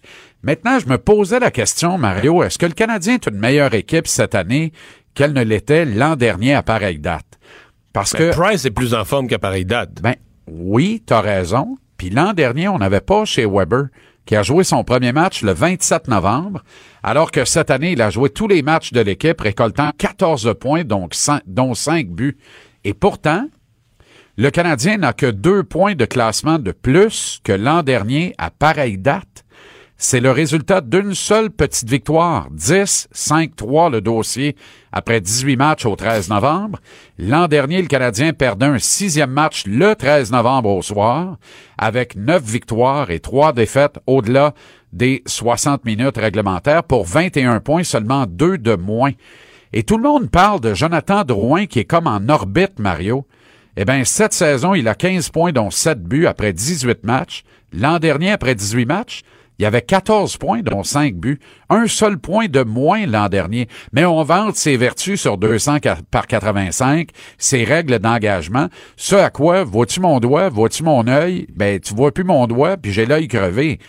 Quand Claude Julien va mettre Jonathan Drouin sur la patinoire dans une mise en jeu défensive dans la dernière minute d'un match avec une avance d'un but, on reparlera des prouesses défensives de Jonathan Drouin. En attendant, il est là pour générer de l'attaque. Dans les faits, il en génère un petit peu plus, mais pas bien bien que l'an dernier. Et là, les gens réclament d'échanger Yesperi Kotkaniemi, j'exagère mais à peine, et de retirer tout de suite le numéro 14 de Nick Suzuki, encore là, j'exagère mais à peine. L'an dernier, Kotkaniemi a fait ses débuts, ses débuts dans la Ligue nationale comme pur recrue. Après 18 matchs, il avait 9 points dont 3 buts. Cette année, début dans la Ligue nationale de Suzuki, après 18 matchs, il a 7 points, dont 3 buts également. Pas un but de plus et deux passes de moins que Kotkaniemi il y a tout juste un an. C'est fou, hein? Brandon Gallagher, lui, est en, en augmentation. Philippe Dano aussi. Mais c'est pas des grandes augmentations, mais c'est névralgique. Et si c'est vrai que Jonathan Drouin est plus engagé sur 285 par 85, c'est aussi vrai que Thomas Tatar l'est moins et Tatar a exactement la même production qu'il y a un an. Et tout le monde dit que Jeff Petrie est le défenseur numéro un du Canadien maintenant. Eh bien, sache qu'il a 10 points dont deux buts après 18 matchs cette saison. Il en avait 14 l'an dernier après 18 matchs également. Sa production est en baisse de 4 points sur 18 matchs. C'est énorme, mais jamais autant que Max Domi, qui est la grande énigme de toute cette équation. Domi, après 18 matchs l'an dernier, avait 10 buts et 22 points. Cette année, seulement 4 buts et 12 points. Une chute de 10 points, Mario, en 18 matchs. C'est mais, mais Max Domi est éteint, là. Ça, ça, je peux... Il est complètement éteint. Il y avait 10 points après 10 matchs. Il y en a 12 après 18. Il y a un but, une passe dans les 8 derniers matchs. C'est épouvantable, là. Mais c'est pas grave, on dira, parce que l'équipe gagne quand même. Puis c'est une course, des fois une saison, c'est une course à relais. Là, un joueur a un Ben, mauvais mois. Exactement. mais... Sauf que Claude Julien résiste, je sais pas pour combien de temps encore. Julien doit procéder à une mutation, faire migrer Domi du centre à l'aile gauche. Le meilleur score au cercle des mises en jeu de Domi cette année, c'est 44% dans un match. En général, il a du mal à, à craquer 40 Envoie-moi ça à l'aile. Là, Kotkaniemi va avoir le feu vert des médecins bientôt. Qu'il soit au centre, comme Nick Suzuki, qui mérite de rester au centre, et que Domi devienne l'ailier gauche de Suzuki sur le deuxième trio, qu'on redonne Drouin et Armia Kotkaniemi, Tatar à Dano et Gallagher, puis là, là, on va commencer à ressembler à une équipe qui a de l'allure un peu, tu vas voir. Bon, mais là, on a... le Canadien a l'air d'avoir de l'allure un peu parce qu'il gagne des matchs. Non, non, mais on, on gagne notre part de match. 23 Parce que l'année passée, le, le drame, c'est que ça s'est éteint. Je, je pourrais plus dire la date. C'est-tu première semaine de février, fin janvier, mi-février? Je... Ça s'est éteint au retour du match des étoiles. Ah oui, c'est mi-février. T'as raison. Ben oui, raison, quand on raison. laisse les garçons dans le carré de sable puis qu'on amène les hommes à la patinoire.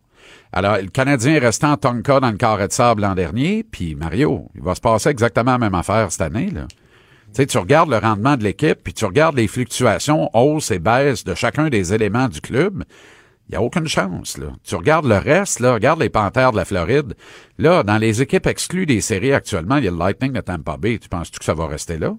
Ça restera pas de même, là. Les Hurricanes de la Caroline sont également exclus des séries au moment où on se parle. Les Penguins de Pittsburgh sont soufflent dans le coup du Canadien, puis ils ont pas eu l'alignement complet une seule fois depuis le début de la saison, privés de grosses vedettes. Là. Tantôt, c'était Malkin et Galchenyuk. Maintenant, c'est Crosby et le temps. Crosby pour peut-être de 4 à 6 semaines. Et ils maintiennent un rythme de production. Les Pingouins vont être en série. Les Flyers sont finalement lancés. Alain Vigneault avait raison, puis moi aussi. Ils jouaient bien mieux que leur fiche ne l'indiquait. Et ils seront en série le printemps prochain. Dis-moi sans rire que le Canadien va réussir à se faufiler. Ça n'arrivera pas. Moi, je veux bien qu'on mette nos, nos barnecs roses après-midi. Ça n'arrivera pas. Alors, on est placé devant le constat de ou bien on développe les jeunes, ou bien on continue d'essayer de faire marquer des buts à Nick Cousins en tir de barrage, bonne chance, parce qu'on s'appuie sur des vétérans, puis à la fin, il va nous en manquer. Il va falloir que Claude Julien comprenne qu'il va rater les séries pour une troisième fois de suite à titre d'en- d'entraîneur-chef du Canadien, qu'il aura dirigé pour une saison complète de 82 matchs. La seule fois qu'il a fait le détail avec l'équipe, il l'a pris le 14 février, jour de la Saint-Valentin, alors que la place en série était déjà pratiquement acquise par Michel Terrien, qu'on avait cavalièrement re- remercié. Puis il a planté en pleine face au premier tour en 6 contre les Rangers. Ben voilà. Alors, fais dit. jouer les jeunes. C'est ça la morale de l'histoire. On retient la morale de l'histoire. Tu seras pas plus, pas moins dans le trouble. T'as vu, pour la première fois, il a mis Suzuki alors qu'il avait retiré Price en fin de match hier. Qui a préparé la table pour Thomas Tatar? Merci. Merci, JC. Salut, à demain. 17h TVA Sport, JC. Et Anaïs est là pour sa chronique culturelle. Bonjour. Bonjour, bonjour. Alors, lancement de l'album de Geneviève Jaudoin. Ben oui, donc c'est ce soir, la grande gagnante de La Voix euh, lance son quatrième album en carrière au cabaret La Tulipe. Je lui ai jasé, euh, savoir un peu euh, qu'est-ce qui la rendait fière de ce nouvel album. On l'écoute. Ben, je pense que c'est un album qui, euh, qui, qui peut rejoindre beaucoup de monde parce qu'il est quand même, tu sais, c'est- des mots simples, c'est des choses que tout le monde peut avoir vécu. Fait que je pense que il y a ce côté universel là qui va rejoindre les gens. Et puis euh, c'est quand même un album très très doux. Fait que je pense que c'est un album qui fait du bien. C'est vrai que c'est un album dans la douceur. On retrouve beaucoup de piano, beaucoup de guitare, guitare-voix. Et je vais vous faire entendre une de mes favorites de l'album. Donc, c'est une, bala- une balade, il y a un petit côté folk. On écoute l'appel du large. ouvrir d'autres cieux. J'abandonnerai les racines, les ancrages. Je répondrai à l'appel du large. On est dans le relax. Ouais. Dans le smooth. On est allé l'eau coudre. Ben, on est allé l'eau coude, justement. On me semble on est sur le bord d'un foyer avec une grosse couverte de laine, un bon bol de café ou un verre de vin. Tout dépend leur qui, évidemment. Et j'ai posé aussi la question, quelle chanson euh, la rend particulièrement fière? Ben, c'est sûr que je les aime toutes. Euh, Il y en a qui ont plus euh, un côté personnel, comme elles viennent de, de mon chum et moi. Donc, c'est sûr que celles-là ont une petite valeur ajoutée parce que c'est des choses que j'ai vécues, c'est des choses que, que je pense réellement du plus profond de mon cœur. Donc, euh, c'est sûr que j'ai toujours su, qui est le titre de l'album, c'est la chanson qui englobe un peu tout le reste. Donc, euh, celle-là, je t'avouerai que j'ai un petit faible. Je vais vous faire entendre euh, J'ai toujours su. Et ce que j'aime beaucoup de Geneviève Jaudoin pour l'avoir interviewée à plusieurs reprises, c'est que c'est l'authenticité, Mario, là, pure et dure. Dans les premiers tapis rouges, littéralement, sa réponse me était Ouais, je suis pas vraiment à l'aise sur un tapis rouge avec toutes les caméras. Tu sais, elle veut pas trop jouer la game, comme on dit en bon québécois. Et on retrouve ça également dans son album. Alors, on écoute la chanson titre J'ai toujours su. Couplet de souvenirs qui riment avec celle que je suis. Parce qu'il y aura toujours des mots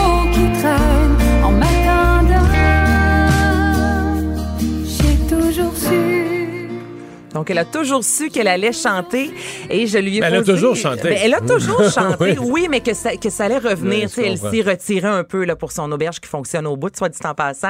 Et elle savait qu'à un certain moment, la carrière vraiment allait reprendre le dessus. Et je lui ai posé la question, on dirait qu'on ose rarement la poser, mais avec la voix là, qui s'en vient sous peu, euh, plusieurs artistes ont souvent dit avoir peur de se faire oublier parce qu'on sait que là, c'est un gros aïe, on se trouve sous les feux de la rampe. Et là, T'es la, soudainement- ga- t'es la grande gagnante de la voix, mais là, tout à coup, il y a, y une nouvelle voix. Exactement, il y a une nouvelle voix. Donc, je lui ai demandé si ça lui faisait peur un peu de passer aux oubliettes.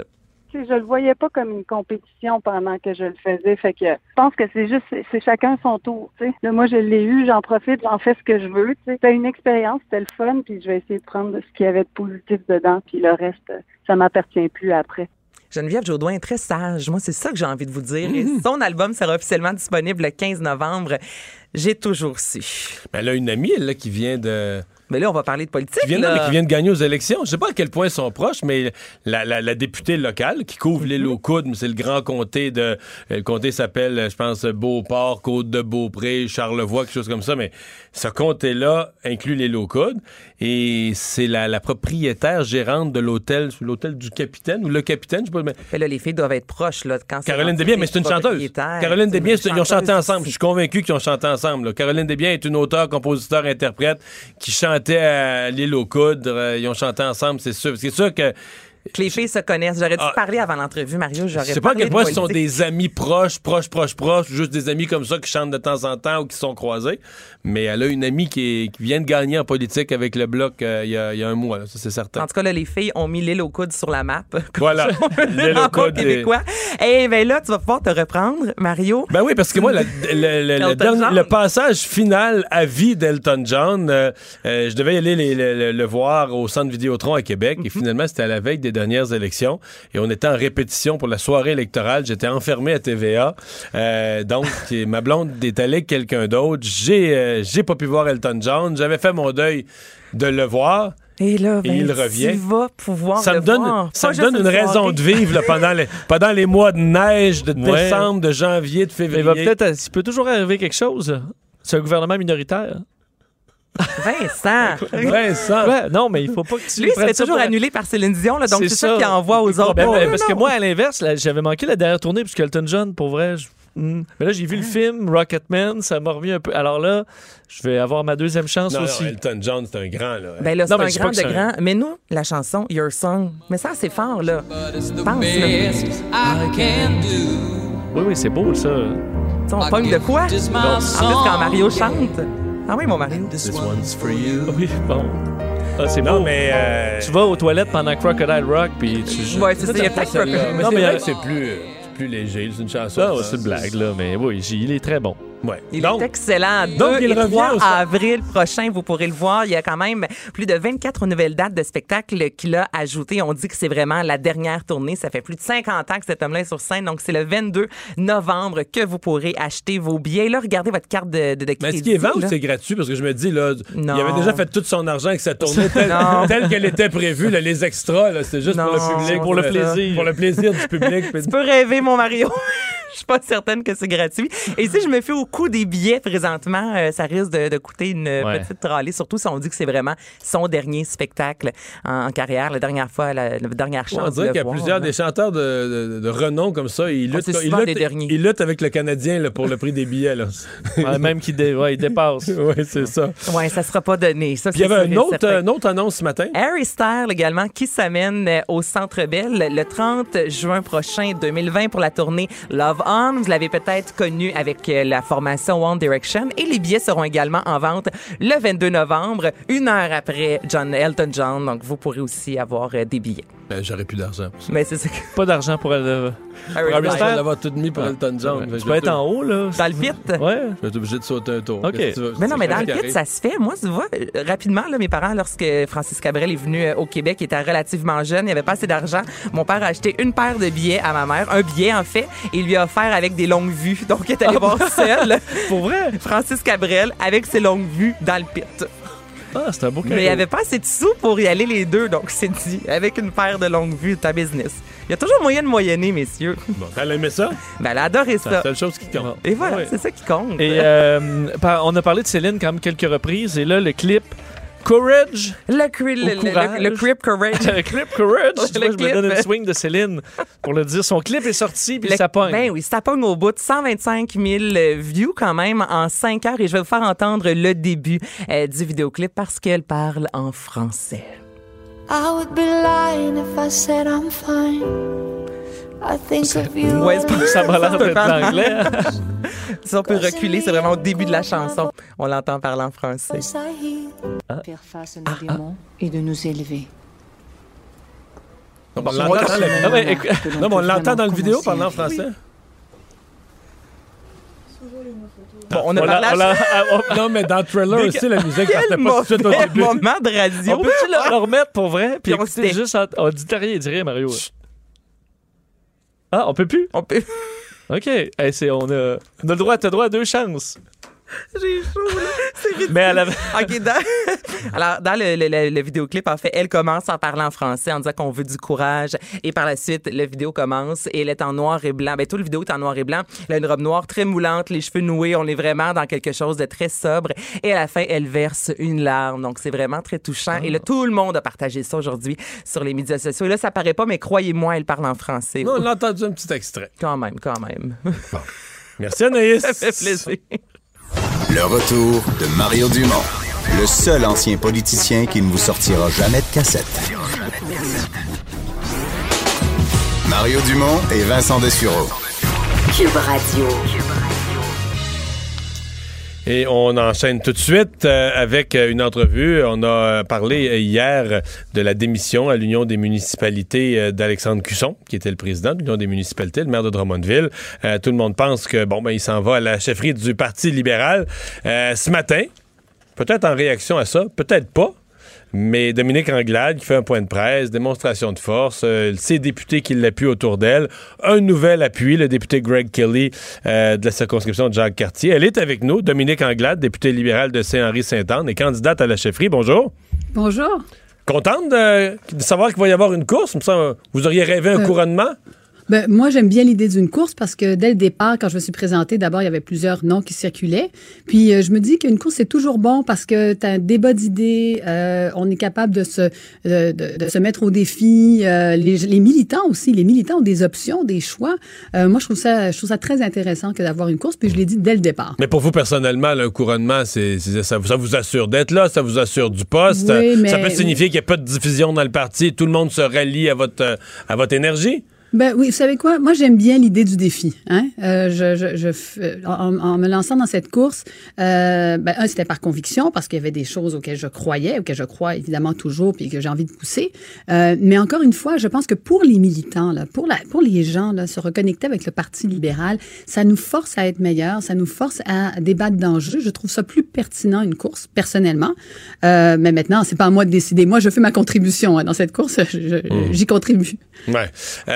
Est-ce que, euh, vous parlez d'une course, est-ce que pour vous, c'est, acquis là, qui- que, que euh, M. Cusson sera là? Parce qu'on se dit, écoute, s'il a démissionné de l'UMQ, tu démissionnes pas d'un poste aussi prestigieux pour réfléchir. Donc, est-ce que, est-ce que vous agissez en prenant pour acquis qu'il sera de la course? Ben, moi, j'ai toujours agi en fonction d'une course. Toutes les euh, étapes que j'ai euh, que j'ai annoncées, que j'ai franchies, euh, toutes les discussions que j'ai eues, c'est toujours en fonction d'une course. Et vous savez, il y a des candidats qui peuvent se présenter jusqu'à la fin du mois de février. Donc, il peut y avoir d'autres personnes qui décident qui décident de se joindre à l'équipe à l'équipe libérale et auquel cas on leur souhaite la bienvenue. Et puis, encore une fois, il faut, être, faut, faut justement être accueillant, ouvrir les rangs et puis être ouvert à la discussion. Donc, on en a quand même jusqu'au mois de février avant avant de statuer là-dessus. Donc, euh, on, est en- on, on agit en fonction d'une course.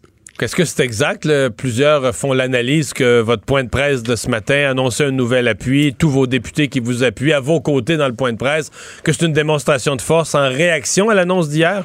Ben, écoutez, cette, cette annonce-là, mercredi, elle était déjà prévue. Alors, euh, vous pouvez demander à tous ceux qui m'accompagnaient. Là, on savait que on savait euh, euh, qu'on allait faire cette annonce-là euh, mercredi. Donc, euh, ça fait partie de euh, des différentes étapes dans le dans euh, vers qui, qui nous mènent vers le conseil, le conseil général qui va avoir lieu dans dans dix jours. Donc, c'était des prévus. Ça a été analysé de cette manière-là en réaction parce qu'il y a eu une sortie hier, euh, mais on a on a décidé de pas changer notre plan de match. Ouais. L'appui, puis euh, je, l'aime bien, puis j'ai surtout bien connu son père, l'appui de Greg Kelly, mais pour les gens qui amènent Alexandre Cusson dans la course ou qui amèneraient, je vais parler au conditionnel, je vais rester prudent, qui amènerait Alexandre Cusson dans la course, c'est l'idée de montrer que euh, on veut un parti libéral capable de gagner à Drummondville ou en région ou qui représente aussi les francophones. Euh, Aujourd'hui, vous ajoutez l'appui d'un député qui, qui- que, que j'aime bien, mais qui, qui est dans, dans le West Island, qui est vraiment dans le comté de Jacques-Cartier, un dernier de la pointe. Est-ce que ça vient pas un peu euh, vous placer en situation de danger, là, le contre-message, de dire, ben justement, Cusson veut amener le Québec des régions, le Québec francophone, puis vous, vos, appuis continuent à se concentrer dans l'ouest de Ben, Montréal. attention, ben, craignez- attention, parce Oui. que en non, ben non, parce que la semaine passée, euh, en fin de semaine, j'étais où? J'étais aux îles de la Madeleine et euh, le député qui a été en place pendant huit ans à défendre les intérêts de, ville- de- des îles de la Madeleine, Germain Chevary, a dit ben moi j'appuie Dominique. Il, Oh. il m'appuie parce que il dit euh, j'ai vu le travail qu'elle a fait, je sais qu'elle peut à l'écoute et je sais surtout qu'elle est capable de livrer. Quand Serge Simard, qui a été député lui aussi pendant huit ans au Saguenay-Lac-Saint-Jean, dit ben moi je l'appuie, j'ai défendu ma région, région, puis je sais qu'elle est capable de la défendre et je l'ai vu à l'œuvre et je l'appuie. Pour moi, c'est des c'est c'est des euh, c'est des votes qui sont très forts, c'est des c'est des appuis qui sont très forts. Alors évidemment, ces personnes-là ne sont pas députés à l'heure actuelle, mais ils ont été députés de leur région pendant très longtemps et ils savent ce que je suis capable de faire pour représenter l'ensemble des régions du Québec. Donc, vous allez avoir des voix fortes euh, euh, en faveur de votre candidature dans toutes les régions. Ben, en fait, c'est même pas que je vais avoir. J'ai déjà des déjà. voix fortes. Ces voix fortes-là, il y en a qui sont euh, euh, dans le nord du Québec, Angava, l'ancien député de Angava, ceux qui sont euh, en Abitibi-Témiscamingue. Donc, tout le travail de terrain, et c'est pour ça que c'est important pour moi d'être sur le terrain, d'aller à la rencontre des militants. C'est facile de dire on les écoute, on les écoute, mais c'est dans l'optique d'agir par la suite. Et euh, c'est ce que c'est ce que je me suis euh, efforcée de démontrer euh, de- depuis plusieurs depuis plusieurs mois déjà, et je vais continuer de le faire. Vous avez été euh, ministre, euh, quand même dans des, des portefeuilles importants, ministre libéral. Est-ce que vous avez l'impression qu'Alexandre Cusson, euh, euh, d'abord je comprends qu'il va devenir ou qu'il est devenu membre hier du Parti libéral, euh, n'a jamais occupé, jamais été candidat, jamais occupé de fonction, ni député, ni ministre. Avez-vous l'impression qu'il a le bagage, l'expérience qu'il faut pour... euh, parce que là, je veux écoutez, dire, on parle a- pas, on parle pas juste de devenir un, un simple député, on parle de devenir le chef du, du parti, aspirant premier ministre. Sentez-vous qu'est-ce qu'il faut? Ben écoutez, je pense que c'est ça va être à lui de le démontrer, mais c'est c'est quelqu'un qui a une expérience au niveau municipal, c'est quelqu'un qui euh, qui euh, visiblement est euh, sans le besoin aussi d'amener une contribution, sans le besoin que présentement la direction qui est prise par le gouvernement n'est pas la bonne. Et moi, je pense que comme libéraux, nous devons être accueillants. On doit on doit saluer le fait qu'il y a des gens qui aient envie de considérer se lancer dans la, course à la chefferie. Donc, puis après ça, ben, ça va être le, le travail de terrain qu'il fera et les débats euh, qu'il euh, qu'il euh, euh, mènera. Ben, Madame Anglade, merci de nous avoir euh, parlé. Donc là, on, on parle d'une course dorénavant. là. Le mot couronnement, on enlève ça de notre langage. Ben, j'ai toujours parlé d'une course, moi. J'ai jamais parlé de couronnement et jamais que je prendrai les choses pour, euh, pour acquis. Euh, je, je pense encore une fois que c'est une saine chose que d'avoir une course au Parti libéral. Merci d'avoir été là. C'est moi qui vous remercie. Au revoir. Dominique Anglade, candidate à la chefferie du Parti libéral. D'expérience au niveau municipal. Oui. Pour M. Cusson. C'est ça. Alors. euh, elle l'a bien mentionné. Oui, c'est vrai, c'est factuel. Euh, dans les euh, nouvelles, on parle de ce, ce chauffeur. En fait, euh, c'est un incident qu'on avait un peu de mal à interpréter hier. Quelqu'un qui allait, dit-on, foncer sur la foule, un jeune qui allait fonder sur, foncer sur la foule avec son véhicule. Il y a un individu qui a eu un geste héroïque, en même temps un réflexe là, à peu près instantané qui est allé avec son véhicule faire obstacle. On en sait plus là, cet après-midi. Euh, C'est passé devant le palais de justice. On a un peu d'éléments qui nous aident à comprendre. Oui, quelques éléments de compréhension dans le, le cas de ce chauffeur qui s'appelle Samuel Tremblay, seulement 19 ans, euh, qui, euh, après une, une courte poursuite policière, s'est vu être arrêté par un citoyen là, avec sa, sa Mercedes qui est euh, carrément qui, avec qui il a eu S'est mis dans le contact, chemin devant s'est mis dans le chemin. D'ailleurs, qui a eu des dommages, heureusement pas de blessures. Éric Marciano et cette, euh, ce citoyen qui a décidé, euh, se remémorant d'ailleurs les images sur, sur le coup, là, on s'entend que ça se fait très rapidement, mais du camion bélier, euh, donc euh, en, en- en France, et des, des éléments comme ça qui lui ont fait croire que, ben, croire, c'est carrément ce qui était en train de se passer. L'individu va foncer sur la foule. D'ailleurs, euh, il, il était tout près là, de frapper des piétons et des travailleurs de la construction qui travaillaient sur un édifice du CHUM tout près. D'ailleurs, les policiers l'ont l'ont remercié. On peut s'imaginer que dans des cas comme ça, les policiers peuvent dire vous n'avez pas à vous interposer, vous devriez juste vous tasser. Dans ce cas-là, les policiers du SPVM euh, étaient, semble-t-il, très sympathiques, chaleureux avec lui, le fait qu'il qu'il soit intervenu. Et là, on arrive au, euh, ben, à ce- ce- cette personne, ce chauffeur, Samuel Tremblay, 19 ans, qui a été formellement accusé de conduite dangereuse euh, et d'autres accusations. Là, on parle vraiment d'une kyrielle d'accusations dans ce, dans ce cas-là. Son enquête sur remise à liberté sera jeudi. Et ce qui retient l'attention, c'est que, entre autres, sa mère a fait euh, une sorte de cri du cœur sur euh, le sujet de son fils, qui ça semble être un cas de dés- désinstitutionnalisation. Alors, un jeune qui éprouve que plusieurs problèmes, euh, probablement de santé mentale, du moins c'est ce que c'est ce que à quoi la mère fait référence, alors des troubles psychiatriques de son fils, et qu'elle aurait voulu qu'on s'en occupe davantage. Entre autres, qu'il a déjà été en institution, qu'on l'a ressorti, qu'elle semblait dire allait, que des choses comme ça allaient se produire, et que malheureusement le pire est en train d'arriver euh, mercredi au centre-ville de Montréal. Elle était d'ailleurs contente qu'un citoyen soit intervenu pour arrêter son fils, euh, qui fait face donc à plusieurs euh, accusations aujourd'hui, mais qui semble avoir un, lourd passé en termes psychiatriques. Alors, euh, histoire assez particulière. Mais ça, c'est vrai qu'avec un véhicule, ça arrive pas souvent, mais on l'entend quand même de plus en plus, là, que des gens, puis c'est comme un peu inquiétant, tu dis, on marche sur la rue, puis sais, il est où le prochain, là, tu sais, qui... t'sais, toi, tu marches, là, puis tout le monde marche, s'en va à ses occupations quotidiennes, puis dans sa tête, se demande qu'est-ce que je vais faire pour souper ou qu'est-ce que, qu'est-ce que je vais donner, qu'est-ce que je vais donner comme réponse à mon boss au bureau. T'es pas sur tes gardes. Mais là, tu dis, non, mais tu dis, parce qu'il y en a peut-être sur, sur le même trottoir, il y en a peut-être un autre que lui, ce qui tourne dans la tête, là, si on le savait, on, on capoterait, là, on Oui. aurait peur, là. C'est vrai. C'est vrai. Puis il faut croire qu'il y a des gens qui sont, qui sont suivis, là, qui des conditions de santé mentale. Mais euh, qu'on échappe ou qu'ils prennent plus leur médication ou qui. On surveille peu. Du moins, on verra les détails. C'est ce que la mère a raconté euh, au palais de justice aujourd'hui aux médias. Vous pourrez voir les extraits dans les bulletins de nouvelles ce soir. Mais un cas dont euh, va être intéressant d'en savoir davantage. Alors, la destitution de Trump est à l'ordre du jour là, au Congrès américain depuis maintenant quelques semaines.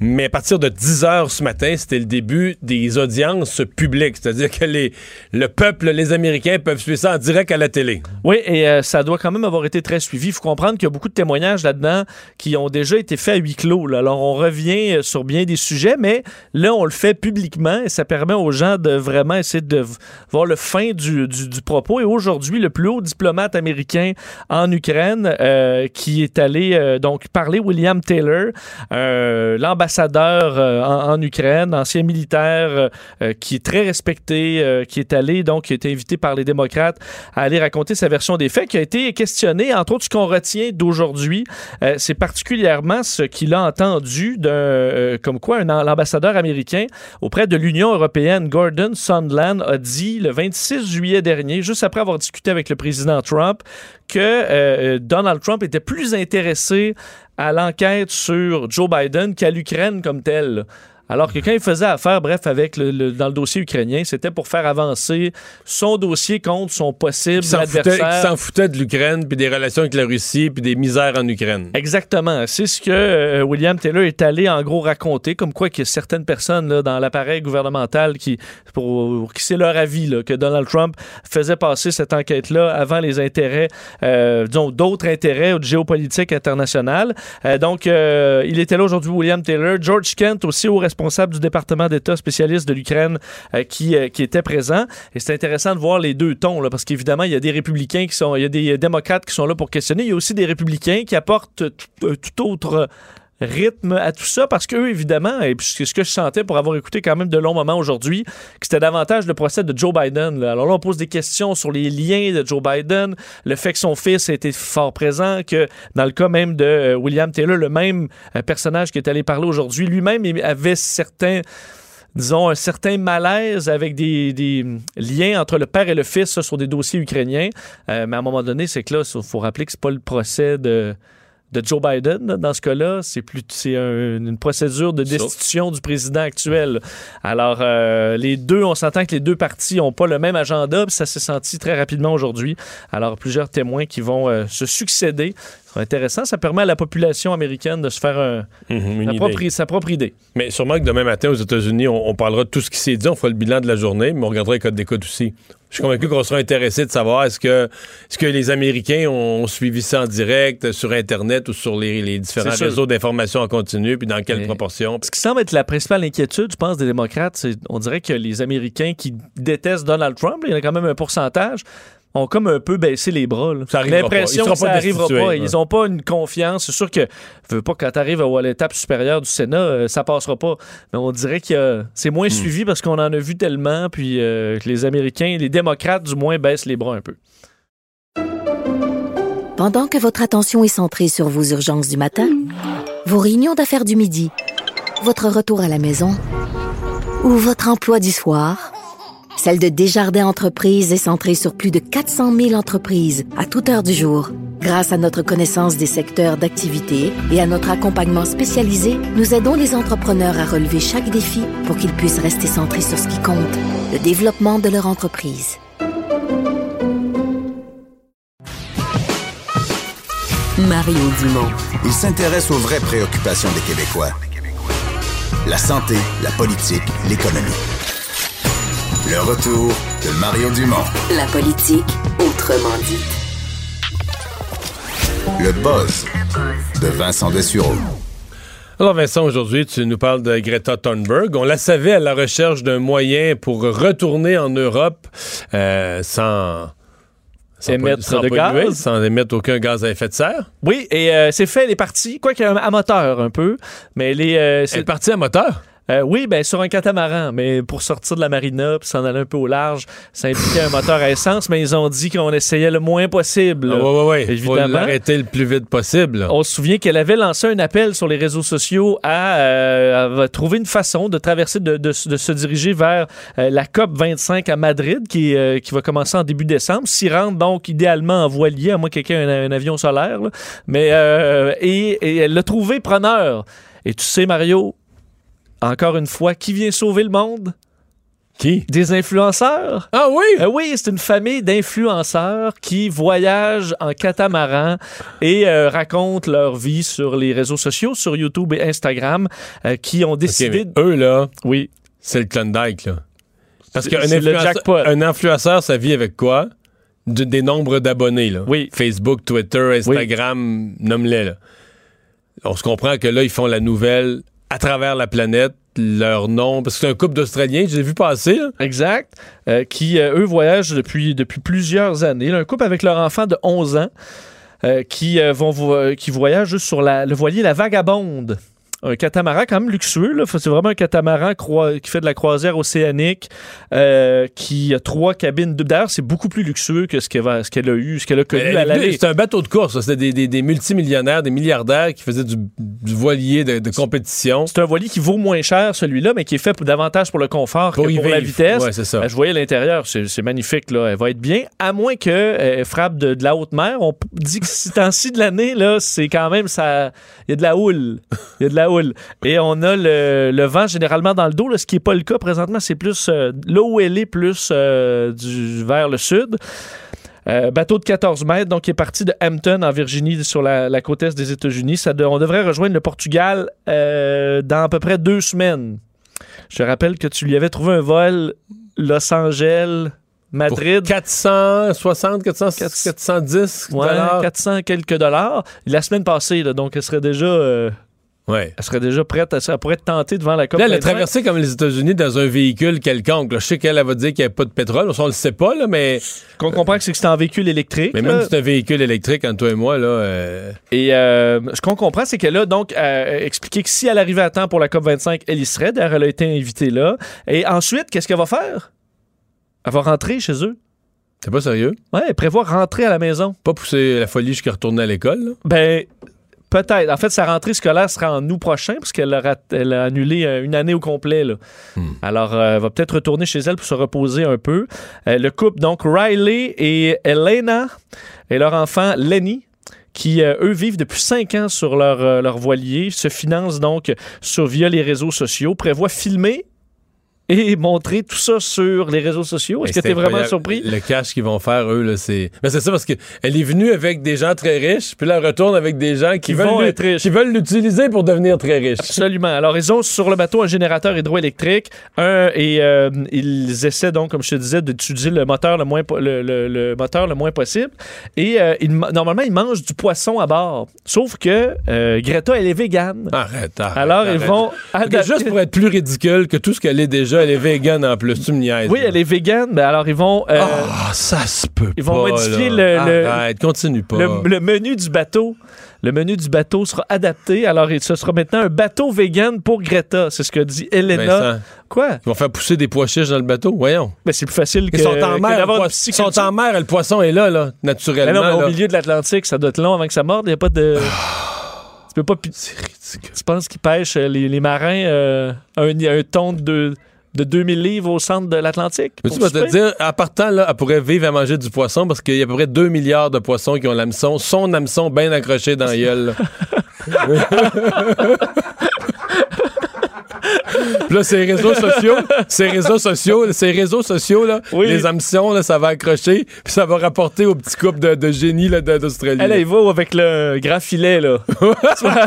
la pêche au filet. Alors, à suivre, elle est, elle est partie, elle n'est pas rendue très loin. Là, je la surveillais parce que les vents sont pas encore adaptés, mais elle devrait remonter davantage au nord pour euh, profiter des, euh, des vents dominants qui la pousseront tranquillement tranquillement vers euh, l'Europe où il devrait arriver d'ici deux semaines. On va suivre son périple. On s'en réjouit. Euh, Tu me parles d'une bouteille de fort euh, qui a de l'âge? Oui, parlant de, de bateaux, Oui. des, en fait, des, des- des plongeurs de deux équipes qui recherchent des épaves là, sont, sont descendus sur l'épave d'un bateau qui a été coulé par un U-boat à la Première Guerre mondiale, un bateau qui transportait de la marchandise. D'ailleurs, personne n'est mort là-dedans parce que le U-boat a fait débarquer les passagers avant de couler le bateau. C'était Ah. vu comme de la contrebande, alors euh, quand même, ça s'est bien fait. Mais à l'intérieur du bateau, qui a d'ailleurs été brisé par des filets de pêche à travers le temps, on a retrouvé de l'alcool, mais des bouteilles intactes. Donc, le bouchon avait tenu. le euh, bouchon a tenu euh, de 600 bouteilles de cognac d'une marque qu'on connaît très peu, le de Hartmann Co. et 300 bouteilles de Bénédictine, ce qui est l'ancêtre du Bacardi. Alors là, on a 900 bouteilles euh, qu'on est allé chercher là, pendant quand même une longue opération. l'enquête du Bacardi. Mais bé- Bénédictine, ça existe dans le nord de la France. Il y a une liqueur. C'est pas de la Bénédictine, la vraie liqueur fabriquée en Normandie? Écoute, là, tu- j'ai- par des mois. Je l'ai visité, c'est pour ça que je Oui, le c'est ça. Je peux, je peux pas te. J'ai pas de sous-information sur ce que, Bon. ce que je suis en train de C'est te tellement important dans l'histoire. On dit que c'est le, le- que le Bénédictine maintenant c'est la compagnie Bacardi. Peut-être. Ouais, peut-être. Alexandre pourra peut-être faire une vérification entre une sur la Bénédictine. Il me semble que c'est une, Mais- une- liqueur produite en Normandie. euh, Alors, on ne sait oui, pas si c'est encore buvable, parce que c'est quand même été une, Ben longue là, opération. Ils sont là depuis t'en ouvres- 1917. T'en puis tu y goûtes? Ben non, ils veulent pas l'ouvrir parce qu'ils disent si jamais ça vaut 10 000 la bouteille, on va pas y goûter, on Ben, va pas moi, les ouvrir dire, tout Si tu veux suite. savoir si ça vaut 10 000 la bouteille, il va falloir que t'en goûtes une. oui, mais. Ça, Mettons- tu vas savoir que les 599 autres valent quelque chose. oui, mais comment toi, mettons, là, t'es un plongeur en haute mer, là? Est-ce que t'es un expert, toi, euh, en la question de ce que le cognac est bon ou pas? Ben non, mais là. euh, Ils vont faire goûter à des experts. OK, donc ils attendent de la faire Ben oui, ouvrir devant Il les y a une experts. façon, des fois, avec une petite, petite aiguille, là, d'aller chercher du contenu sans. Ah, ben là, tu peux Gâcher. une, il y en a 600. Vincent- Bon, non, non, on a la tu- réponse pour la bénédictine. Oui, vas-y. Il semblerait que ce soit une boisson alcoolisée digestive fabriquée à Fécamp en Normandie et la société de production appartient à Bacardi Martini. Ah, ben là, on Ah, a tous bon, raison. on a les deux raisons. On a les deux raisons. Bon, qu'est-ce que tu disais, Master? Tu penses vraiment qu'ils ont trouvé ça, qu'il n'y a personne qui y a goûté? Vraiment? Ben, Ben là- voyons. Moi, si je suis un chercheur, je trouve ça, puis il y en a une caisse, c'est sûr que je m'en parle. Entre les deux dents, je suis pas. Ben, on l'essaye sur le bateau, Ouais, avec le wetsuit là, tu deviens peut-être aveugle. Après ça, t'envoies, après ça, t'envoies la bouteille à la mer. Il y en avait C'est 599. tout, ça goûtait pas bien pas Ah, meilleur, on, ça. on viendra pas aveugle avec une gorgée, je pense pas. Ouais, mais bon, est-ce que eux. Écoute. C'est quoi l'histoire de devenir aveugle? là? C'est pas, c'est pas du la-vite. là. C'est, au pire, c'est du cognac qui sera plus bon. Là. Ben non, mais tu. tu tu géreras leur, euh, leur, leur plan financier une autre fois. Là, là eux autres, ils ont décidé de pas y goûter. Mais à travers le bouchon, là, le Non, bénédictine... ils, ont décidé de, ils ont décidé de dire aux naïfs qui n'avaient pas goûté. Je suis d'accord avec Master. c'est sûr qu'ils ont goûté, voyons. T'es sûr- en plus, c'est un bateau. Ouais, mais tu te fais. C'est tout seul en mer. Mais t'es pas tout seul en Pas de mer, c'est témoin. deux. Écoute, c'est le Ocean Extreme et le Ex- Explorer. C'est des gros, euh, c'est des, des grandes missions là. Tu Ah, commences ouais. pas. Si tu trouves une mine sont de trop nombreux, là. Ben là, si tu trouves une mine de diamants, tu peux pas juste euh, commencer à partir faire avec la moitié. Ouais, c'est exactement. Alors là, euh, le- la bénédictine, semble-t-il qu'à travers le bouchon, tu peux sentir déjà les herbes et un petit euh, petite odeur Mais c'est une, liqueur, liqueur d'herbe qui était fabriquée par des moines. Mais je connais toute l'histoire, je l'ai visité. Ah oui, mais vas-y. Non, mais la, la- la recette s'est perdue. Ils ont arrêté de la fabriquer. Puis à un moment donné, il y a un riche homme d'affaires français qui a retrouvé la recette. Puis il- dans le, le même monastère, c'est magnifique. C'est un endroit très, très, très, très beau. Euh, Puis il a recommencé. Puis maintenant, on, a- on en fabrique encore. Mais là, je savais pas que ça avait été racheté par Bon. Bacardi. Mais là, on a la version, euh, écoute, originale. Alors, on ne sait pas encore si le cognac euh, également est bon. C'est une compagnie qu'on connaît pas, alors on ne sait pas vraiment ce que ça vaut. Mais euh, le bateau est- se dirigeait vers la Russie, probablement pour donner l'alcool au tsar de Russie. Euh, ça, ça reste encore à confirmer. euh, pour Rasputin aussi, sûrement. Et, euh, et là, on va tester parce que je me souviens, entre autres, moi, j'ai visité Veuve Clicquot. Et Veuve Clicquot avait découvert un bateau qui avait été envoyé par la veuve en Russie, bateau qui avait coulé. Les bouteilles sont, sont intactes et les bouteilles de champagne encore buvables. D'ailleurs, sont tordues un peu par la pression dans le fond de la mer. Mais le liquide est bon. Le liquide est bon. J'ai vu d'ailleurs une de ces bouteilles-là euh, de mes yeux et euh, semble-t-il que ça avait un goût exceptionnel. Alors, euh, ils vont faire une passe de cash avec ça, des bouteilles de 102 ans. Alors, une autre chose que les milléniaux n'aiment pas. Oui. Ben, les milléniaux aiment tout, non? Euh, non, en fait, je me suis trompé quand je t'ai écrit ça, Mario, c'est pas les milléniaux, c'est la génération Z. OK, plus jeune encore. Plus jeune encore. Euh, on, on met tout le temps plein de qualificatifs aux milléniaux, mais c'est bien la génération Z, la génération de Greta, en fait, ceux qui sont nés entre 96 et 2010, euh, qui, selon, il y a une inquiétude dans le milieu des métaux précieux. Parce que la Gen Z, là, la génération Z, en ont rien à foutre de l'or. Semble qu'il n'y ait aucune connexion euh, émotionnelle avec l'or. Et ça, ça pose problème sur deux L'or, plans. pas ART, l'or OR, là, le Oui, métal précieux. l'or. C'est vrai aussi de l'argent, de, de- de- du Euh, diamant? Là, on de- parle vraiment de l'or. On parle de l'or, OK. Euh, que toutes les générations précédentes, incluant les milléniaux, on a encore l'or, ça nous, on, on trouve ça encore fascinant. On aime ça avoir des trucs en or. L'or peut être une valeur refuge en cas de crise économique et tout ça. Alors l'or représente encore quelque chose jusqu'aux milléniaux, mais après ça, ils en ont rien à foutre de l'or. On n'a pas d'inquiétude quant à un crash économique, est-ce qu'on devrait diversifier en achetant de l'or, ça représente rien. Et en- au niveau des bijoux aussi, ou les bijoux que ce soit en or ou pas, euh, ça peut être en plein de choses, ça peut être en métal, en fer forgé, ils en ont un peu rien à foutre. Alors il y a une inquiétude dans cette, dans cette industrie qu'on y perd Donc, beaucoup en- dans les en- prochaines En résumé, années. ce que tu nous dis, c'est que dans les prochaines années, cette industrie va investir auprès de certains influenceurs pour les faire, pour les faire, pour les faire crier sur YouTube. Faut que je me trouve un bijou en or. non? Là, tu penses qu'ils vont tout embarquer. L'or va être la nouvelle. Ben oui, ils vont créer de la rareté. Ils vont dire, ah, l'or, c'est rendu bien cher. Puis là, il y en a qui vont raconter une histoire. Moi, j'ai travaillé la nuit dans un des restaurants pour me payer en or. non? Puis ils peuvent dire, c'est vrai, les boomers, c'était juste de l'argent qu'ils voulaient. Moi, c'est de l'or. Comme, les, comme nos ancêtres. oui. C'est vrai. Peut-être. Plutôt qu'avoir un compte en banque, là, puis d'être surveillé par Facebook et tout ça, moi, j'ai juste de l'or. Tu vois? Bon. Tu vois, on peut virer Juste, nous, juste nous deux, là, vraiment, on vient de revirer la moitié de la tendance. là. Ceci dit, moi, je, honnêtement, je m'en fous un peu de l'or. Tu te fous de l'or? Ben oui. T'as-tu quelque chose à. Je suis peut-être plus jeune que je pensais. Ben, je, c'était dois avoir, je dois avoir mon alliance de mariage, deux, trois affaires en or, mais. C'est à peu près tout? Ma blonde, je pense, en a, par exemple. Ah ouais? Ouais. Des gros Elle, elle lingots. s'en fout pas. Des lingots? Elle, elle, ça- non, pas des lingots. Quelques bijoux. Merci, Vincent. Les têtes enflées. Voici Master Bugarici. Et Master, qui est en feu aujourd'hui. T'es pas pire aussi, Mario, Bon. je dirais, par exemple. Hein? On t'a entendu rire et jaser, participer au buzz. J'aime ça quand tu parles de Greta. J'ai- Donc, j'aime ça. Qu'est-ce que t'as pour nous aujourd'hui? En fait, on s'en va du côté de la Caroline du Nord. Euh, Qu'a-t-on retrouvé au large de, de la Caroline du Nord qui a été emporté par l'ouragan Dorian en septembre dernier?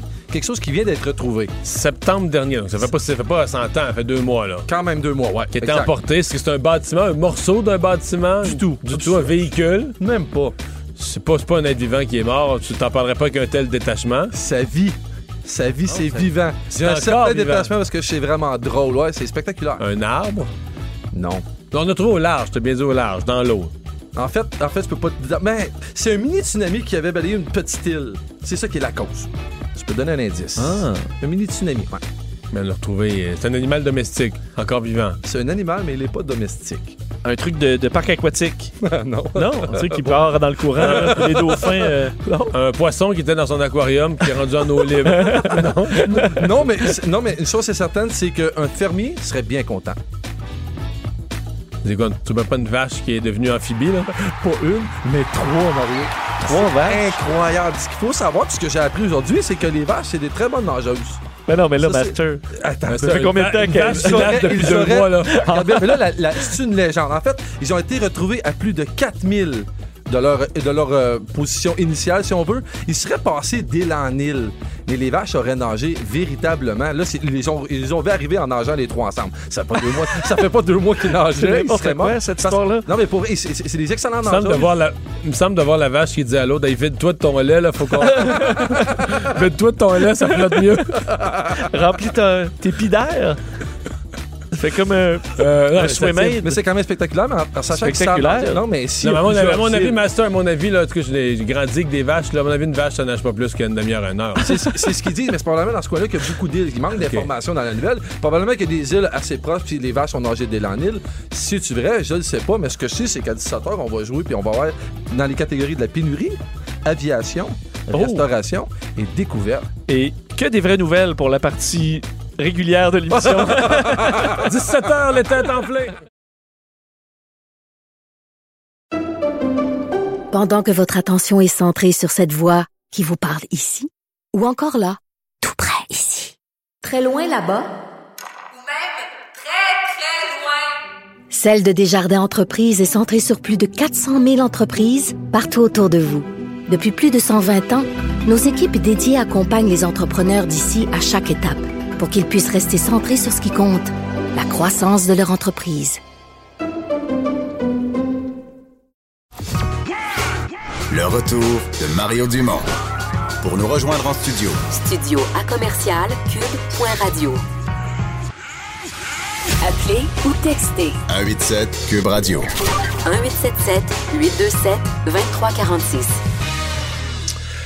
Alors, euh, investissement euh, du, euh, du gouvernement du Québec dans une entreprise, et ça a été confirmé ce matin. Donc, le, le gouvernement du Québec, via Investissement Québec, va prendre du capital action dans l'entreprise française Flying Whale.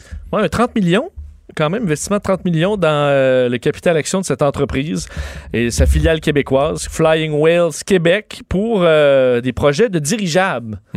Est-ce que ça a de l'avenir? Ben, on parle de 400 emplois, des emplois payants, etc. Le ministre Fitzgibbon qui est assez positif. Il y a des gens qui sont plus sceptiques avec l'idée de, de construire des dirigeables au Québec. Jean Laroche est directeur de la recherche et du développement au Centre québécois de formation aéronautique. Bonjour, Monsieur Laroche. Bonjour, M. Dumont. C'est pas quelque chose qui est très commun là, dans notre paysage. Euh, on connaît les avions, les hélicoptères, mais le dirigeable, on a déjà vu ça. C'est un peu mythique, puis les, les zeppelins, puis tout ça. Mais est-ce qu'il y a un avenir à ça? Ben, dans les dirigeables tels qu'on les connaît aujourd'hui, il y a surtout un passé. Euh, ça, ça a été populaire dans les années 30 parce qu'il n'y avait pas d'autres solutions, mais ça a été rapidement mis de côté quand l'aviation euh, a connu des, des- des succès technologiques. Aujourd'hui, euh, il y a deux grandes classes de dirigeables qu'on connaît. Il y a ceux qui sont plus lourds que l'air, puis ils ont besoin de bouger pour voler. Un peu comme un avion. L'avion ne peut pas arrêter en vol. Un dirigeable plus lourd que l'air ne peut pas arrêter en vol non plus. Et Donc, c'est le mouvement qui c'est le mouvement qui le garde en, qui le garde en l'air. C'est ça. Il y a une création de portance en déplacement, un peu comme une aile. Ça, c'est une classe de dirigeables. On les appelle hybrides, mais hybrides, c'est pas comme les voitures électriques, là. C'est juste la façon qu'ils volent. Et l'autre grande famille de dirigeables, c'est les plus légers l'air. Le plus connu, c'est le blimp de Goodyear, hein, qu'on voit des fois apparaître au-dessus de grandes manifestations sportives. Là. Et puis, euh, et, et, euh, et ceux-là peuvent arrêter, un peu comme un hélicoptère. Et puis, euh, il y a un fan club pour chaque famille de dirigeables et puis des gens qui défendent les pros, euh, les, les pour et les contre de chacun. Mais le projet québécois, le, le projet dont on parle, Flying Whales, c'est quoi? Ça, c'est des plus légers l'air. Il y a eu un projet euh, au Québec pendant quelques années qui s'appelait LTA Aérostructure aussi. Ce sont des grandes familles de dirigeables plus légers l'air. Ils possèdent euh, certains avantages et puis euh, des problèmes technologiques dont pour, lesquels la recherche travaille. Et puis l'autre classe de dirigeables a d'autres avantages et d'autres d'autres inconvénients. Mais il n'y a pas de solution facile aujourd'hui. OK. Mais là, euh, on nous parle quand même d'une. nous- Parce que quand on dit dirigeable, je pense pour le commun des mortels, on pense promotion. là. C'est comme une, grosse, une belle grosse ballonne. C'est joli, ça attire l'attention. Tout le monde est curieux. On met un Goodyear ou autre chose. Mais tu sais, c'est plus euh, un élément de curiosité. Mais là, on nous parle. Quand on regarde le projet, on nous décrit le, le dirigeable quasiment comme un outil de travail, là, quasiment comme un tracteur de ferme. C'est-à-dire que ça va être fort, ça va prendre des choses lourdes. Ben, par exemple, si on veut construire des éoliennes dans le Grand Nord, ça va prendre les pales, ça va prendre les pylônes, ça va prendre les gros morceaux et ça va amener ça là où il n'y a pas de route. Est-ce que vous y croyez, ça, cet avenir du dirigeable, mais comme moyen de, de transporter de la grosse marchandise, du gros équipement euh, dans des, des- des terrains éloignés et peu desservis par les routes? Ben, aujourd'hui, c'est une, euh, c'est une hypothèse de recherche. Euh, Il y a, les solutions euh, manquantes sont encore très loin en avant de nous, notamment des dirigeables qui sont plus légers que l'air. Euh, quand il va déposer sa charge, euh, comment est-ce qu'il va revenir? Hein? C'est un gros, gros défi technologique. Si vous déposez 15 tonnes au sol, ben, le dirigeable, est 15 tonnes. Vous allez partir dans la stratosphère, vous allez être trop léger. Ça va ressembler à un film de Walt Disney. Là. Alors, alors euh, il y a des défis technologiques. euh, euh, ça, c'est en est, c'en, est un. Euh, il y a euh, surtout que ces engins-là, peu importe la famille, sont très intolérants à la météo moins qu'idéale. Alors, les grands vents, le givrage, les grandes précipitations, les grandes turbulences, euh, euh, ça, c'est des machines qui sont fortement intolérantes. Quand on veut voir des services commerciaux, peu importe lesquels, ben, il faut que ça soit fiable. Hein? Il faut qu'on puisse prévoir, euh, utiliser un, un, un, un, camion tous les jours, un train tous les jours, un avion tous les jours, ben, dirigeable aussi. Si il y a une partie du calendrier de chaque mois qui n'est pas possible pour voler un dirigeable, ben, la, le business case est moins évident. Aujourd'hui, en 2019, le business case de ces machines-là est pas clair, mais ce que j'ai compris, c'est que les différents gouvernements investissent dans de la recherche pour voir comment on pourrait développer ça. Mais la sensibilité, parce qu'évidemment, quand vous dites du grand vent, euh, givrage, euh, le Grand Nord québécois, le Grand Nord canadien, euh, c'est pas mal ça. Est-ce que par rapport à un hélicoptère, c'est au niveau de la sensibilité pour ces températures-là, est-ce que c'est plus sensible ou moins sensible? L'hélicoptère est plus plus sensible que l'avion, mais beaucoup moins sensible qu'un dirigeable pourrait l'être, tel qu'on le connaît aujourd'hui, beaucoup plus fiable dans ses, son calendrier d'exploitation. Évidemment, l'hélicoptère est assez euh, intolérant des conditions givrantes, mais passablement utile quand il vente. Euh, c'est assez stable. Vous savez, quand une machine fonctionne à 30 km heure, puis qu'on a un vent de 30 km heure, ben, quelque part, ça limite un peu son exploitation. Ces gros ballons-là sont assez lents, euh, très costauds en théorie, très costauds, mais assez lents, assez difficiles à manœuvrer en conditions météo moins que parfaites. Alors, il n'y a pas de solution parfaite. Hein? Ils vont chercher différentes applications. Euh, mais euh, le commun des mortels ne devrait pas s'attendre à avoir des dirigeables au-dessus de l'autoroute 15 dans les années qui viennent. Là. Ça va prendre un bout de temps vous, avez, vous avez l'air sceptique dans l'ensemble, le, 30 millions investis par le Québec là-dedans. Pensez-vous qu'on le, ministre Fitzgibbon a dit on va les retombées vont nous tomber dessus à un multiple de 30 millions, autrement dit plusieurs fois 30 millions. Êtes-vous sceptique? Ah, je, ne connais pas les retombées, c'est pas mon métier, mais je sais qu'ils ont investi dans de la recherche. Ça, il faut faire ça, il faut étudier. Euh, euh, souvent, il y a des solutions qui vont apparaître plusieurs années plus tard. Je crois que c'est une bonne idée de faire de la recherche de là à avoir une solution commerciale à arriver bientôt, là, là c'est pas vraiment réaliste. Et d'autant plus qu'une fois qu'on aura des solutions aéronautiques, il faudra que le législateur, Transport Canada, euh, s'investisse dans savoir comment on va l'opérer ou euh, je pense pas qu'on va aimer voir des bungalows passer au-dessus de nos têtes. Alors, il va y avoir des corridors de cargo spécial et tout. Euh, c'est pas demain, là. Mais c'est une bonne idée de voir en avance qu'est-ce qu'on pourrait faire avec ça, là. Monsieur Laroche, merci d'avoir été là. Ben, bonne chance. Jean Laroche, directeur de la recherche et du développement au Centre québécois de formation aéronautique. Je suis un peu moins convaincu, là. Ah ouais? J'avoue que. C'est sûr que, comme il dit, quelque chose qui va à 30 km heure, contre du vent de 30 km heure... Euh, ça va à zéro. Ça, va à zéro. Alors, tu peux avoir juste un beau hangar. Mettre tes affaires. On va aller à la pause. Pendant que votre attention est centrée sur cette voix qui vous parle ici, ou encore là, tout près très loin là-bas, ou même très, très loin, Celle de Desjardins Entreprises est centrée sur plus de 400 000 entreprises partout autour de vous. Depuis plus de 120 ans, nos équipes dédiées accompagnent les entrepreneurs d'ici à chaque étape pour qu'ils puissent rester centrés sur ce qui compte, la croissance de leur entreprise. retour de Mario Dumont, l'analyste politique le plus connu au Québec. Cube Radio. Autrement dit. C'est l'heure de la chronique politique de Gilles Barry. Bonjour Gilles. Salut Mario, ça va bien? Oui, ça va bien. On revient sur euh, la crise qui a frappé ben euh, le gouvernement de la CAQ, mais surtout euh, le, ministre lui-même, surtout personnellement le ministre Simon Jolin Barrette. Tu te poses la question, avait-il l'expérience? Était-il trop jeune pour occuper, cumuler les, les postes qu'il a cumulés? Ben écoute, Mario, tu été jeune député comme moi. Tu été élu à quel âge, Mario? Moi, j'ai été élu à 24 ans. Bon, moi aussi, 24. J'ai eu 24 lors de la campagne électorale. Alors, moi, je pense qu'au contraire, la jeunesse, on a besoin de ça. On a la fougue, on a l'énergie, on a l'idéalisme. Euh, on a une vision du monde qui est très, très différente. On a une approche aussi euh, au niveau des problèmes en termes de solutions qui est, qui est un autre, qui est un autre corridor, qui est un autre sentier. Donc, pour moi, c'est un plus pour la démocratie, c'est un plus pour les formations politiques, puis ça permet, ça permet de se faire challenger. Les plus vieux se font challenger. Alors là, on a assisté pendant les dernières heures aux excuses, aux amendements, euh, une véritable euh, séance de fessée publique. Moi, je peux dire une chose, Mario, parce qu'aujourd'hui, le 13 novembre, c'est une journée spéciale dans ma vie. Je fête mes 33 ans de sobriété. Je peux dire à Julien Barrette une chose. C'est les épreuves qui te font, qui te propulsent dans la vie. C'est pas les succès. Alors, il va être capable de faire du judo avec ça? Ça, on va le voir dans les semaines, dans les mois qui vont venir. Parce que tu es d'accord avec moi qu'il était sonné hier quand il a fait. Au-delà Ah. du fait qu'on lui avait demandé, t'as pas le choix, faut que tu t'excuses, tout ça, il était sonné là, sur le plan personnel. Très, très sonné. Alors, comment, lui, va-t-il euh, jouer avec ça? Comment va-t-il en faire un élément de, de force? Il, y y a de l'introspection à faire. Alors, l'autre chose, il y, a, trois choses importantes, Mario. D'abord, le il y en a beaucoup, c'est sûr, mais il y a l'âge pour le faire, il y a le talent pour le faire, et je reviendrai peut-être en conclusion tantôt sur, sur un aspect qui est, qui est plus compliqué.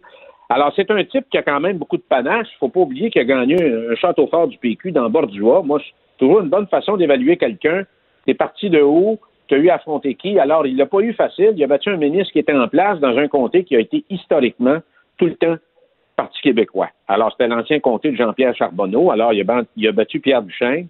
Donc, pour moi, c'était déjà quelque chose de, de très positif dans sa, sa carrière politique. Bon, là, il, il doit faire face à quelque chose de très important, puis je pense qu'il a sous-estimé le ministère de l'Immigration.